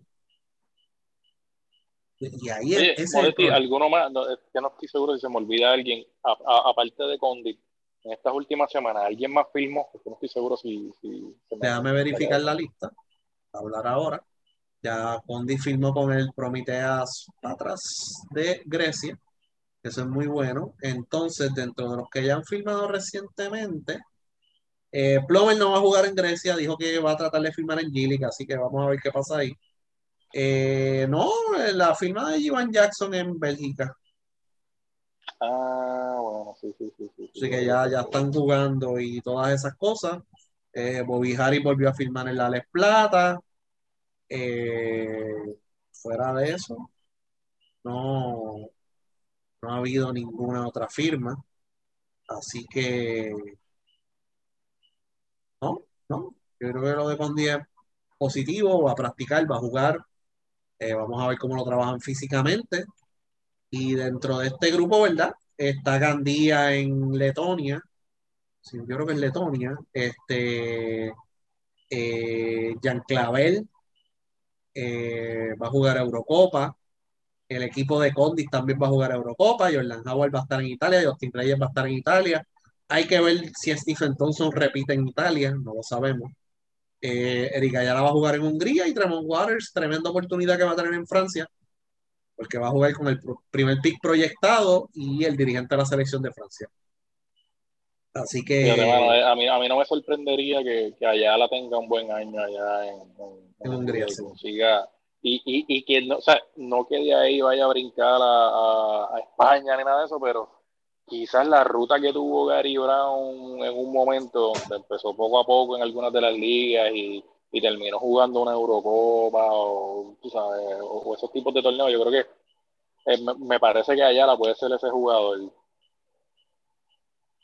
Y tiene la estatura, a mí me gusta Ayala, dentro de todas las cosas, entiendo pues también pues probablemente pues lo, lo, lo, que pasó en San Germán, ¿verdad? Pero yo, yo sigo entendiendo que que ese, que ese jugador tiene, tiene un buen futuro, tiene la estatura y, tiene la ofensiva para tener en algún momento una oportunidad en, la selección. Sí,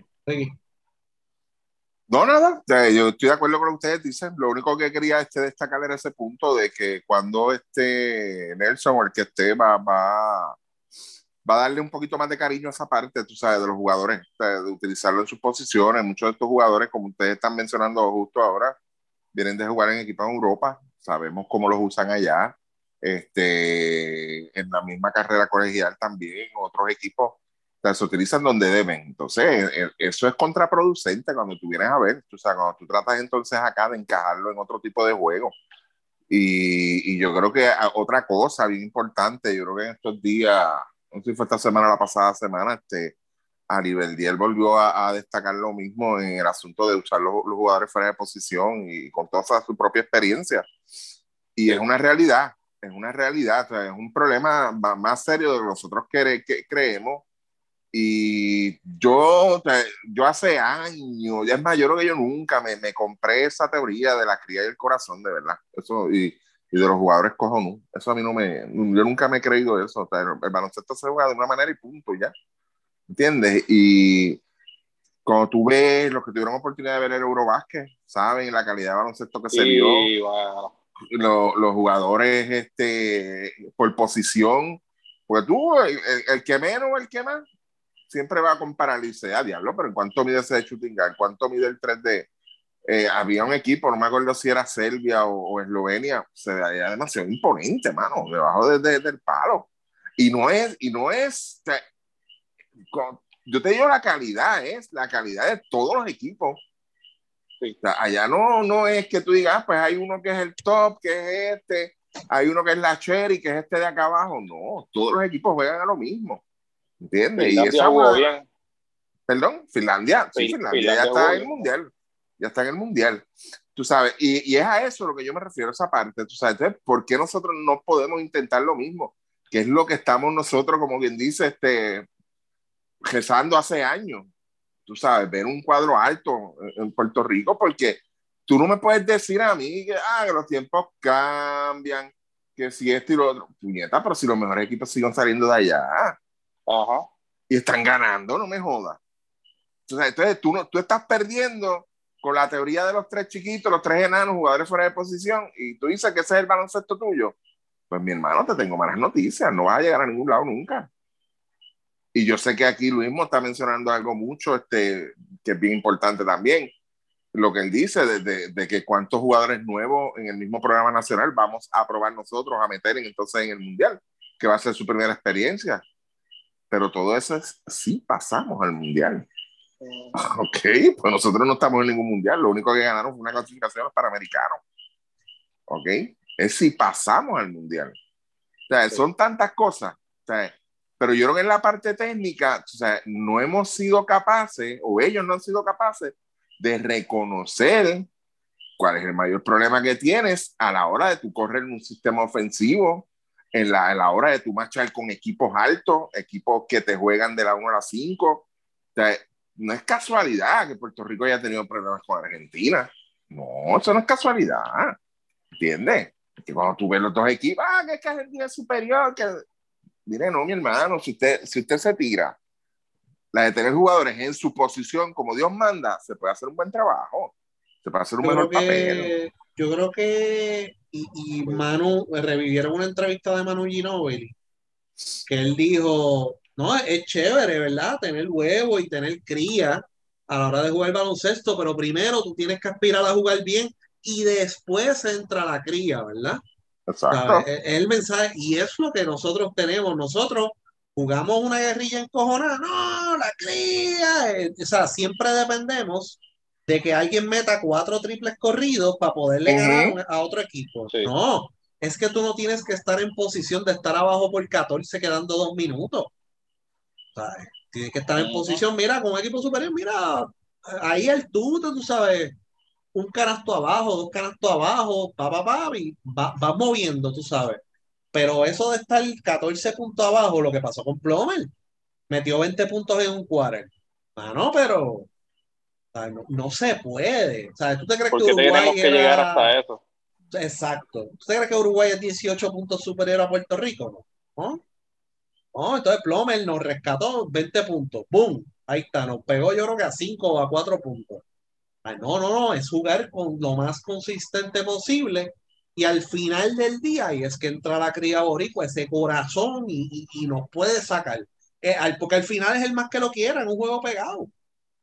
¿Quién es el Y más que lo quiere? antes, y antes, y, y yo te voy a decir más, eh, antes, cuando, o sea, antes de que viniera, llegaran los profesionales, por lo menos cuando jugaba la- cuando empezó a jugar la NBA en el 92, de los mejores equipos que marchaban contra Estados Unidos era Puerto Rico porque tenía jugadores por posición. Bueno, cada cual jugaba en su posición. ¿Entiendes? Tú tenías jugadores que, que no, no estoy diciendo que eran superiores a los Estados Unidos, no, pero marchaban bien. Tú le podías dar un buen espectáculo. Marchabas bien con equipos como Brasil. Brasil tenía un equipo altísimo en aquellos entonces también. O sea, tú tenías un Oscar Smith, que, que Oscar Smith es un jugador de 6'7, 6'8, y un jugador que te jugaba a la 3, y puedes subir a la 2 también tranquilo y cómodo. Pero nosotros teníamos para, para marchar y Oscar Smith en varias ocasiones se le preguntó, mira, el mejor jugador que te... Jerome Mincy. ¿Entiendes? Él siempre lo dijo. Yo lo escuché por lo menos mínimo en dos veces. que- Que lo dijo, que el mejor jugador que lo descendía era Mincy. Pero es por eso Yo mismo, por un jugador... ¿Ah? Yo, yo he visto juegos recientes de Puerto Rico No, y la muchacho. estrategia, de- la estrategia de después, después de Barcelona, la estrategia de. Puerto Rico contra los equipos de Estados Unidos era congelar la bola. Yo, pero qué carajo es esto. Sí, pasó pero- en el 94, pasó y, y la rasparon Con- la pela congelando la 50 y pico. bola. No, no voy a decir verdad quién era el coach porque después. No, Sí, ustedes, yo, pues yo lo digo, yo lo digo, estaba en Ponce. Está en Ponce ahora. Bueno, Sí, sí. Porque es la verdad. No, pero qué carajo es esto, tú sabes. Y al final del día los jugadores se, se cansaron de esta mierda, espérate. Pum, y Reggie Miller nos metió ocho puntos en una mitad y para el carajo esta mierda. Sí, porque no, no, ellos mismos, no, de hecho, eh, re- recordando ese 94, este, los mismos jugadores no estaban de acuerdo con eso. Antes de empezar el juego, Sí. ellos no estaban de acuerdo. Y te digo más, Puerto Rico ahí también tuvo problemas con la cuestión de los puntos, y era Carlos Morales, el dirigente, porque ellos, yo creo que ellos un juego contra Grecia, ellos tenían que perder por una cantidad de puntos, ganar por una cantidad de puntos, y ellos se durmieron, se durmieron, bien brutal. Y después en el cruza se, se cocotaron. La cría ¿Entiendes? contra FIBA.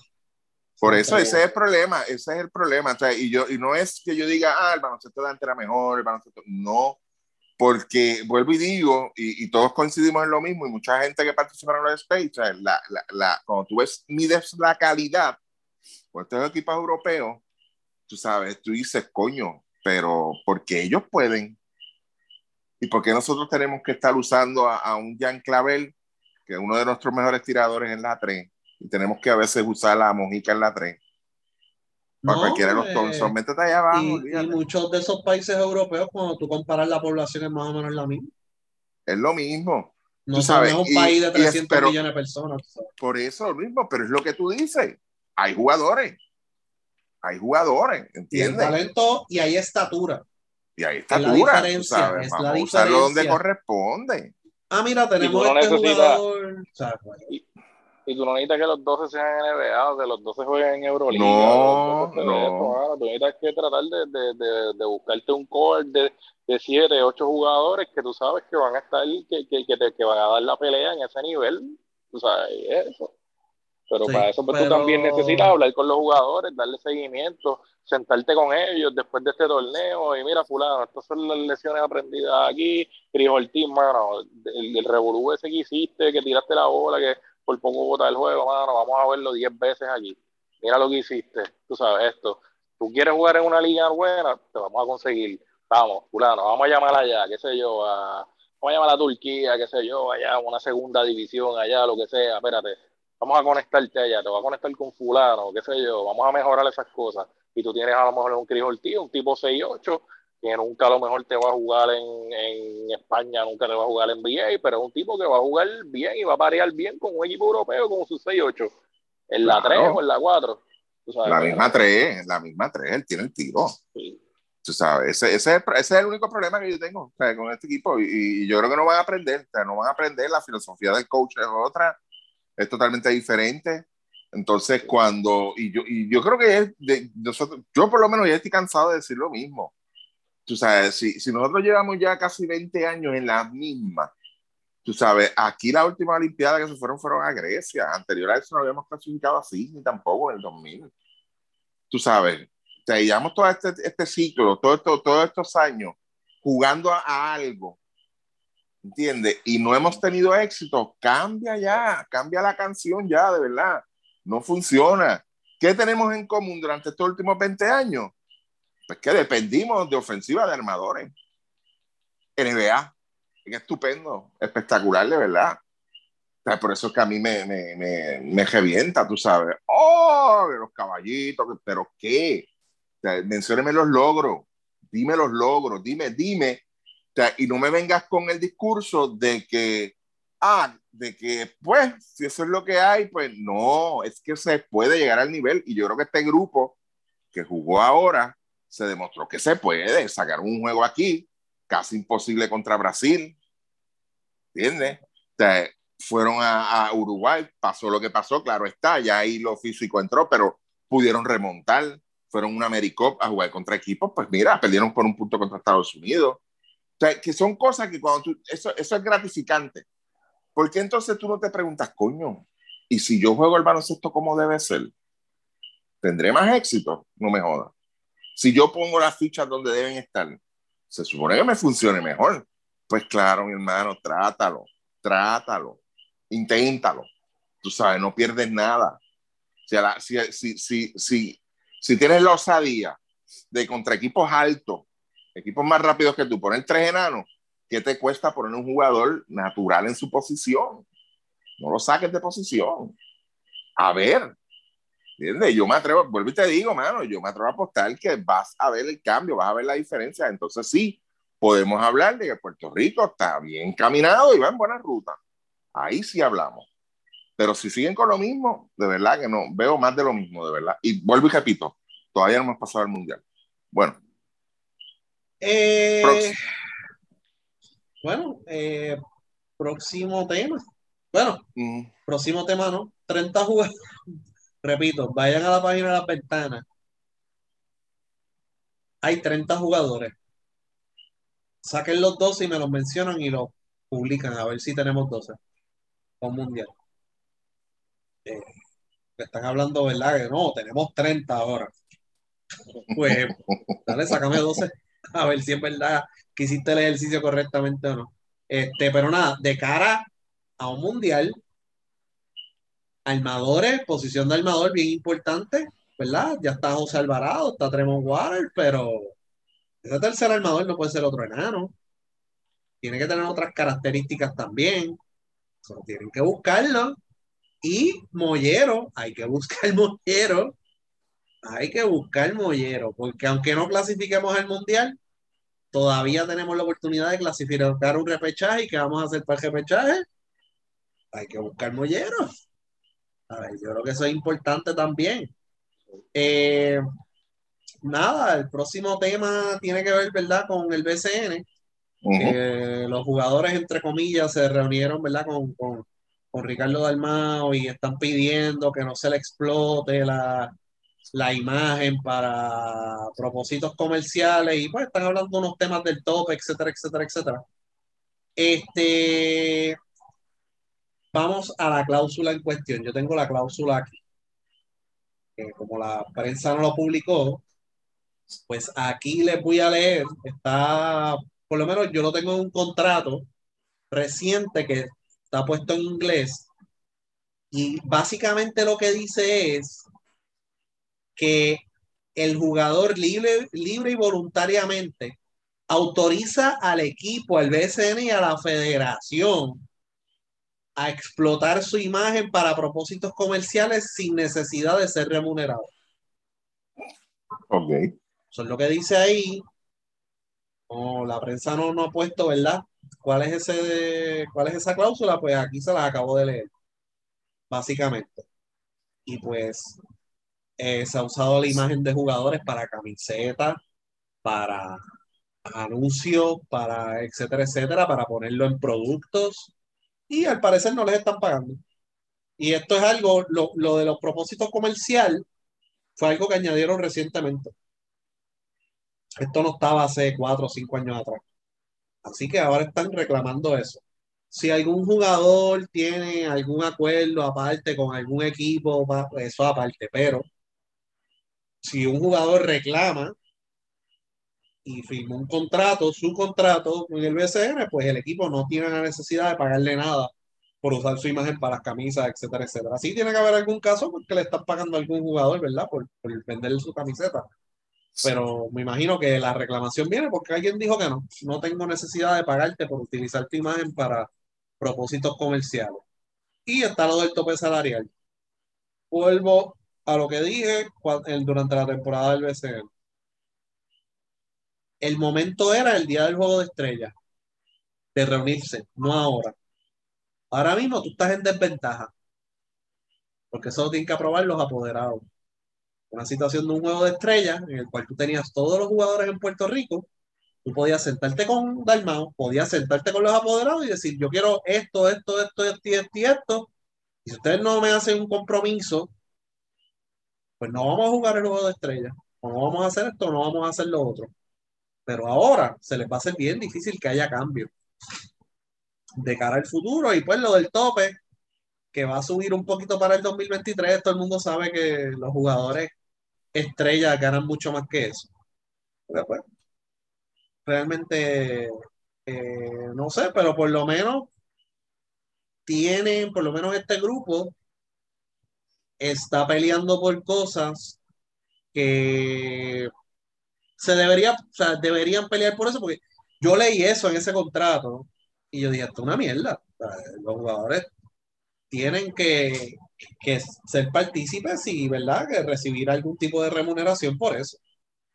¿sabes? este, lo otro fue, Luis, si no me equivoco, si leí mal lo de el, el, tag, el tag de jugador franquicia. Y el tag de jugador franquicia, exacto. ¿Sí? Que son cosas que pues tienen que, son cosas que hay que cambiar y por lo menos ahora los jugadores pues están un poquito más atentos a eso. Yo creo que es importante esto de lo comercial y de cara al futuro ver cómo ellos se pueden beneficiar también del tema de la apuesta, del tema de los derechos de televisión, esas otras cosas, pues ellos también tienen que buscar la manera de beneficiarse también. lo, de, eh, lo del uso, lo del uso de imagen, eh, eso, eso es bien complejo. Eso es bien complejo. Este, y me voy a explicar, por lo menos con la venta de camisetas, por ponerte un ejemplo. O sea, si, si es una promoción, en este caso, del equipo Arecibo, que como sabe, pues últimamente hemos visto muchos videos, este, introducciones que han realizado con los jugadores y eso, para pues ahí tú no puedes hacer nada ahí eres parte del equipo y, ese material ahí se está utilizando para promover un producto que es el equipo. Por ponerte un ejemplo. Ahora, yo abro una tiendita y yo voy a vender camisetas de uniforme o unas t-shirts con el nombre atrás y el número del jugador. Eso es mucho más complejo. Según yo tengo entendido, por lo menos yo te voy a hablar de lo que yo conozco de ese tema en, en por lo menos en, en grandes ligas. ¿Ok? Tú tienes que reunirte con el jugador, tú decirle, mira, preparamos las jerseys, las jerseys se van a vender a tanto, y se preparó unas t-shirts y esto se va a vender a tanto. De esto, te van a tocar un par de pesitos y de esto otro te van a tocar un par de pesitos más. Pues no quiero entrar en números. Ahora, la pregunta es la siguiente y ese es el acuerdo que tú tienes que llegar con el jugador. ¿Cuántas mando a hacer? Bien importante. ¿Por qué? Pues se presta manda a hacer 50 t-shirts y manda a hacer 25 jerseys. Ok. Ahora, jugador X. Esta es la situación. Si las vendemos, si las vendemos, tú cobras tu comisión, ¿ok? Ahora, si no las vendemos, las que me sobren, me las tienes que comprar tú. ¿Tú estás de acuerdo? MLB es así. Ay, MLB brega así, MLB, y, y lo oí de un mismo jugador. MLB, un jugador le preguntaron, mira, este, eh, estaban hablando de los números de la jersey. No, mi número que yo usé en colegial fue este, en la high school fue este y este y lo otro. Pues cuando llegué aquí me dieron este, pues como se vendieron, están las camisolas corriendo este y lo otro, pues si yo me quiero cambiar el número de la jersey, yo tengo que comprar todas las que estén en inventario con este número que yo tengo ahora para poder cambiar el número de esa jersey. Sí, sí. O sea, yo tengo que comprar todas las que estén en inventario. O sea, si es Fanatics, este, MLB Pro Shop, el mismo equipo en la tienda, todas esas, como yo me voy a cambiar el número, yo tengo que comprarlas. Pero la negociación tiene que ser entre ambas partes. O sea, si yo no, la, si yo no vendo las 50 t-shirts ni las 25 acá, las otras las tienes que comprar tú. ¿Tú estás de acuerdo con eso? ¿Entiendes? Y ahí es que viene el tranque si el jugador, si el equipo, digo, esto es, digo, no sé si le estoy dando la idea al gerente general, ¿verdad? Pero será pues ya se cójanla. Pero el, el, el, asunto de esto es que sí, el jugador tiene todo el derecho del mundo. Ah, sí, sí. Pero las reglas deben ser claras. O sea, las reglas deben ser claras para ambas partes. O sea, porque aunque la tienda, yo no sé, vuelvo y te digo, yo no sé cómo se trabaja a nivel aquí, porque tú puedes venir, yo puedo tener un equipo de BCN y, y, y me trae a mí una idea brutal de vender jersey, t-shirt, gorra, bla, bla, bla, bla, bla, bla. Pero Chapman no es de mi equipo. Y yo le doy, yo le estoy autorizando a él usar esa licencia de, ya ahí es explotación. Eso es explotación. Porque yo estoy autorizando a Chapman que Chapman se beneficie, coja profit de algo donde él no tiene nada que ver con el equipo. Yo le estoy dando la licencia a él para que él lo haga le estoy dando el permiso. Ahí yo estoy prácticamente poniendo a, a, los jugadores a que vayan. Ah, yo no sé, yo di el permiso, como son las, la, son la, las camisas de mi equipo, ¿entiendes? ¿Entiendes? Eso es lo que hay que negociar. Por eso dije, es muy, muy, muy complejo. Es bien complejo. Pero vuelvo y digo, o sea, yo apoderado, yo lo que hago es eso. Está bien, no, no, hay, no hay problema. La t-shirt se va a vender en 18 pesos y a ti te van a tocar 2.50 o 3 pesos y nadie diga, eh, a rayo, qué maceta. No, eso, esa es la realidad, eso es lo que hay. Sí, eso es lo que hay.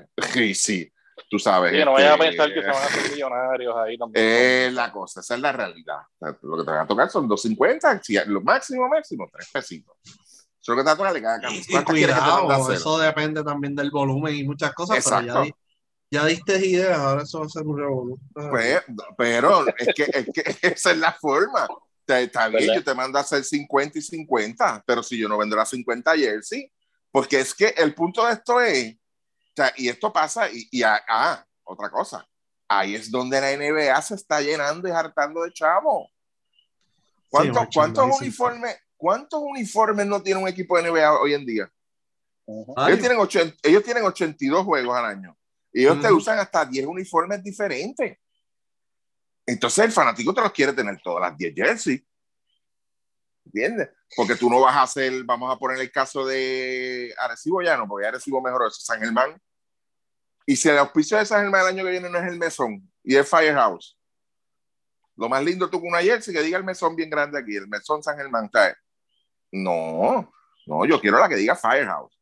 Pues ya esas se jodieron, pues quiere decir que la, el equipo no se puede quedar con esa mercancía. O vacía. Tienes que comprar tú. Ah, la tienes que comprar tú. Yo la mando a hacer. Tú me dices 25 y 25, 50 y 50, pero las que sobren, las que yo deje que se me queden aquí sin vender, tú me las tienes que comprar. Así que ahí tiene la idea los apoderados. No es la mala para los jugadores, pero esa es la forma en que hay que negociar estas cosas, de verdad. Esa es la Sí. forma de negociarla. Sí. Y nada. eh, Yo imagino a lo mejor también eh, parte de ese asunto de la imagen. Yo recuerdo también que yo creo que hasta el año pasado quedaban por ahí las cajas de hamburger.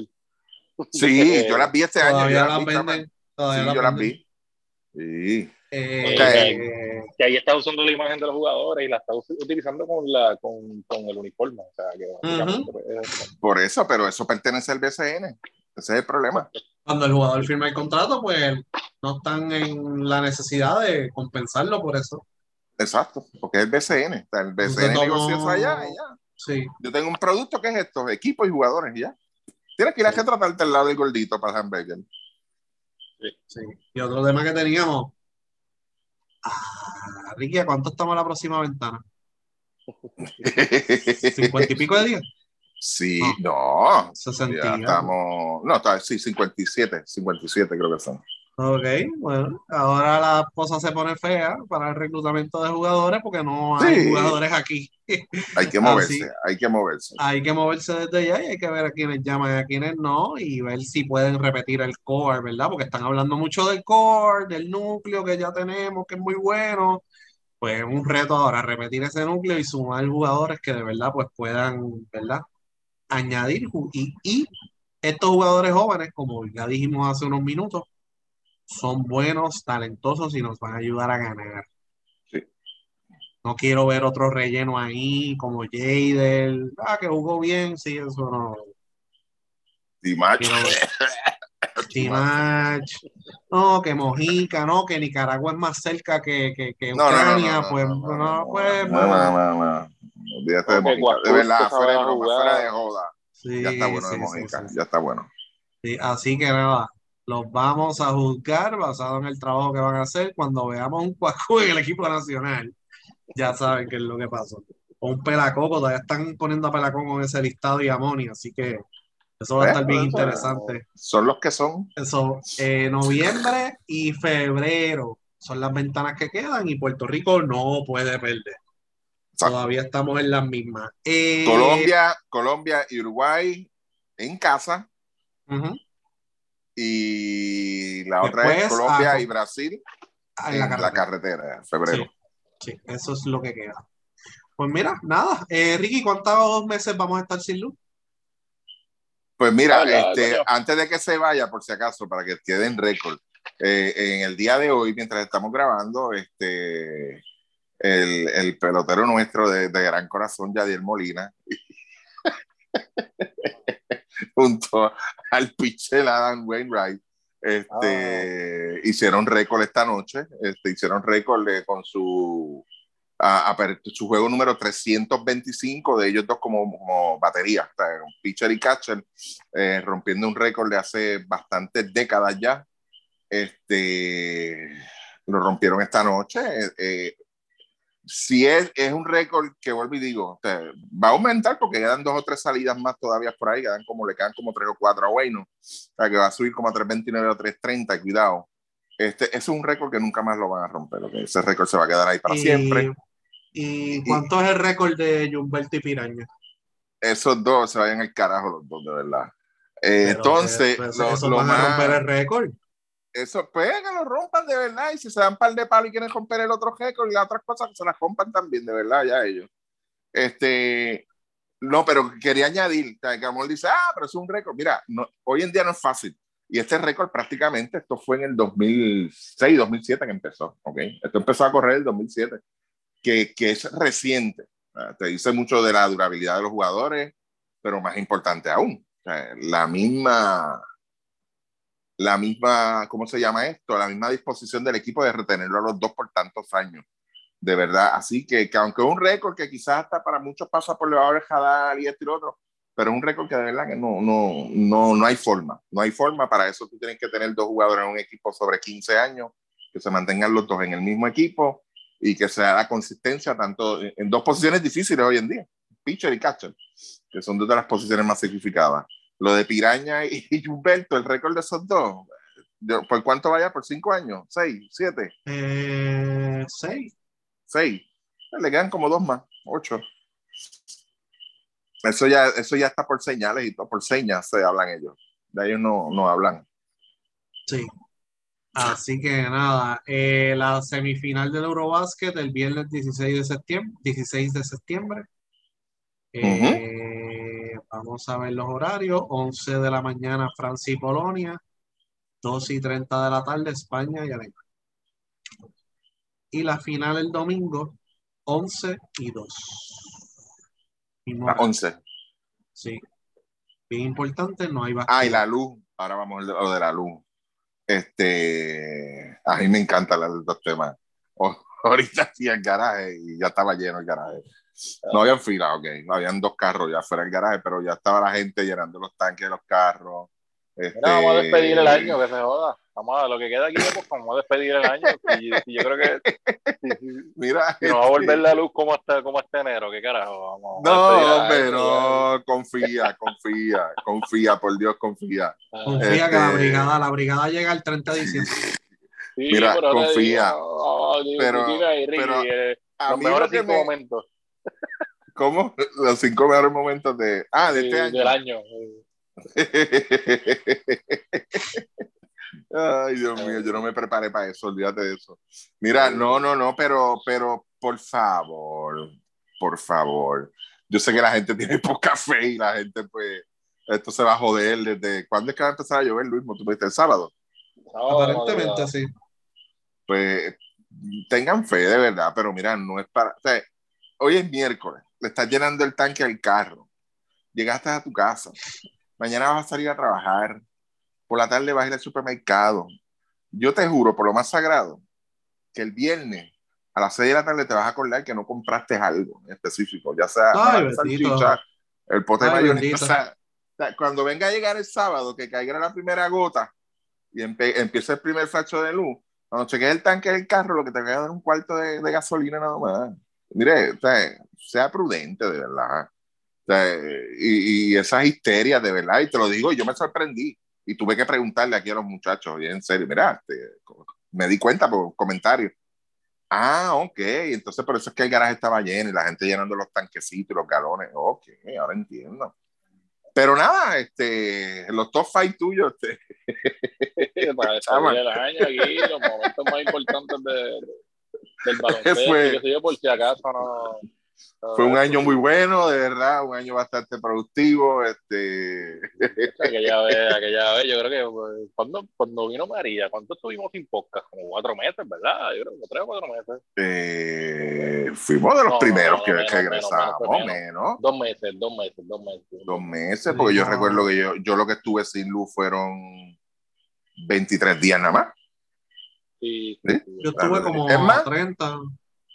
Me acuerdo yo, que cuando llegó la luz estaba jugando Houston contra los Yankees, unos playoffs, si no me equivoco. Sí, unos playoffs, sí. Me acuerdo, me acuerdo de eso. Sí. ¿y escuchaste los drones? En aquel entonces se oían todavía los drones. No, yo, yo estuve aquí, yo, yo digo, en aquel momento yo viví en Trujillo Alto, ¿no? y yo estuve hasta febrero, bro. ¿En serio? ¿Hasta enero? Febrero, mano. ¿Hasta febrero?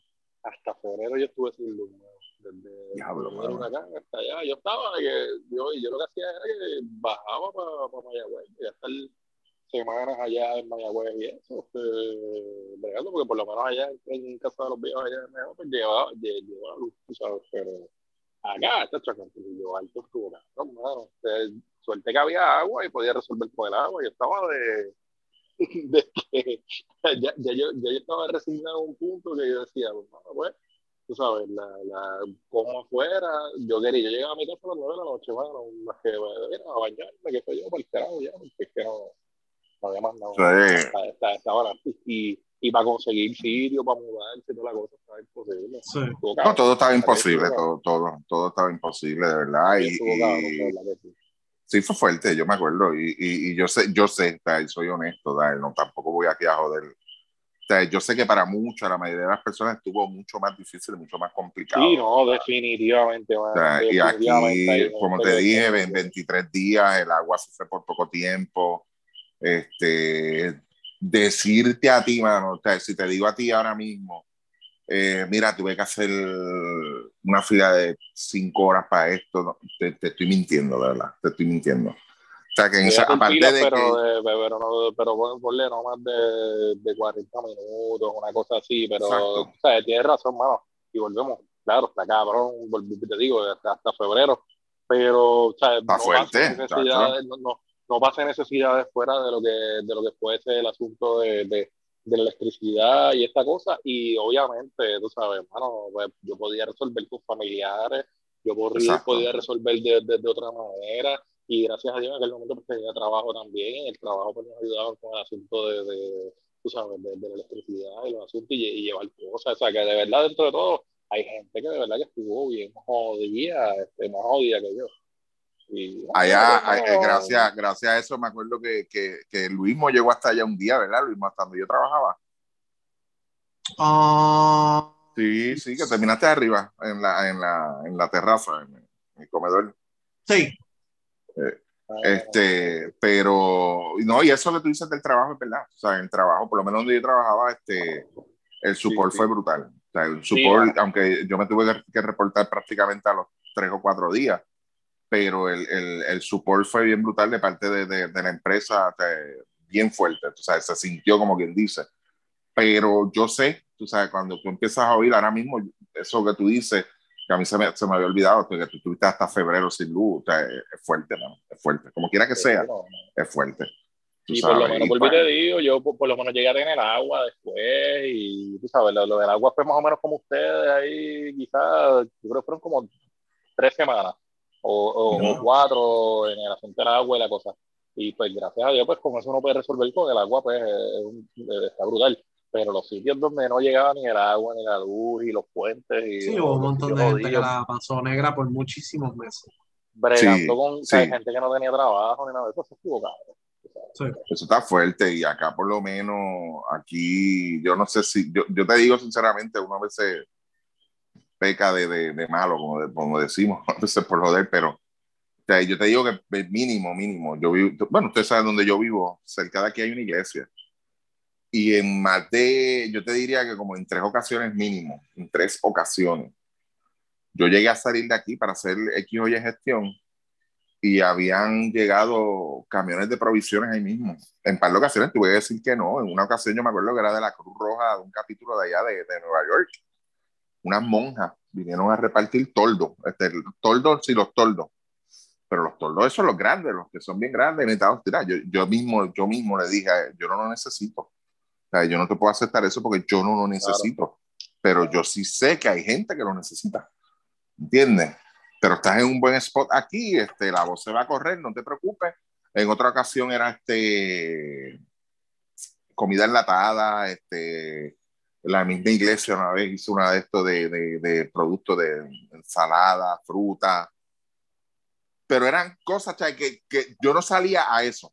te digo, te digo la verdad, yo no salía para eso, simplemente que te la encuentras de momento y pues, pues mira, sí, ok, ellos mismos te desvían, mira, no pasa allá para que te recojan una cajita, que eso es para la comunidad de los llanos, que así esto y lo. Pues dame acá, que se joda, tú sabes, porque son cosas que yo sabía que se iban a consumir aquí pero yo sé que hubo gente que, que, que, trató de buscar y buscar y buscar y esperando la ayuda, mucha gente que no podía salir, ¿entiendes? O sea, que no podía salir simplemente porque no podían y, y esa ayuda nunca llegó. O sea, que no, sitios como mutuados, mano, sitios como mutuados iniciales que el, o sea, se cayeron dos puentes, tres puentes allí, o sea, que la gente no, lo que la, la provisión llegaba así de milagros y era pues, es, es lo que había, o sea, yo te digo, o sea, uno puede, puede, decir también, como dijo ahorita, o sea, yo tenía familiares y uno resuelve y lavar ropa y moverse para acá y eso, pues todo el mundo se ayuda y eso es algo importante, pero hay gente que no tiene esa ayuda, que vive solo, bueno, que no tiene familiares, no tiene ni hermano.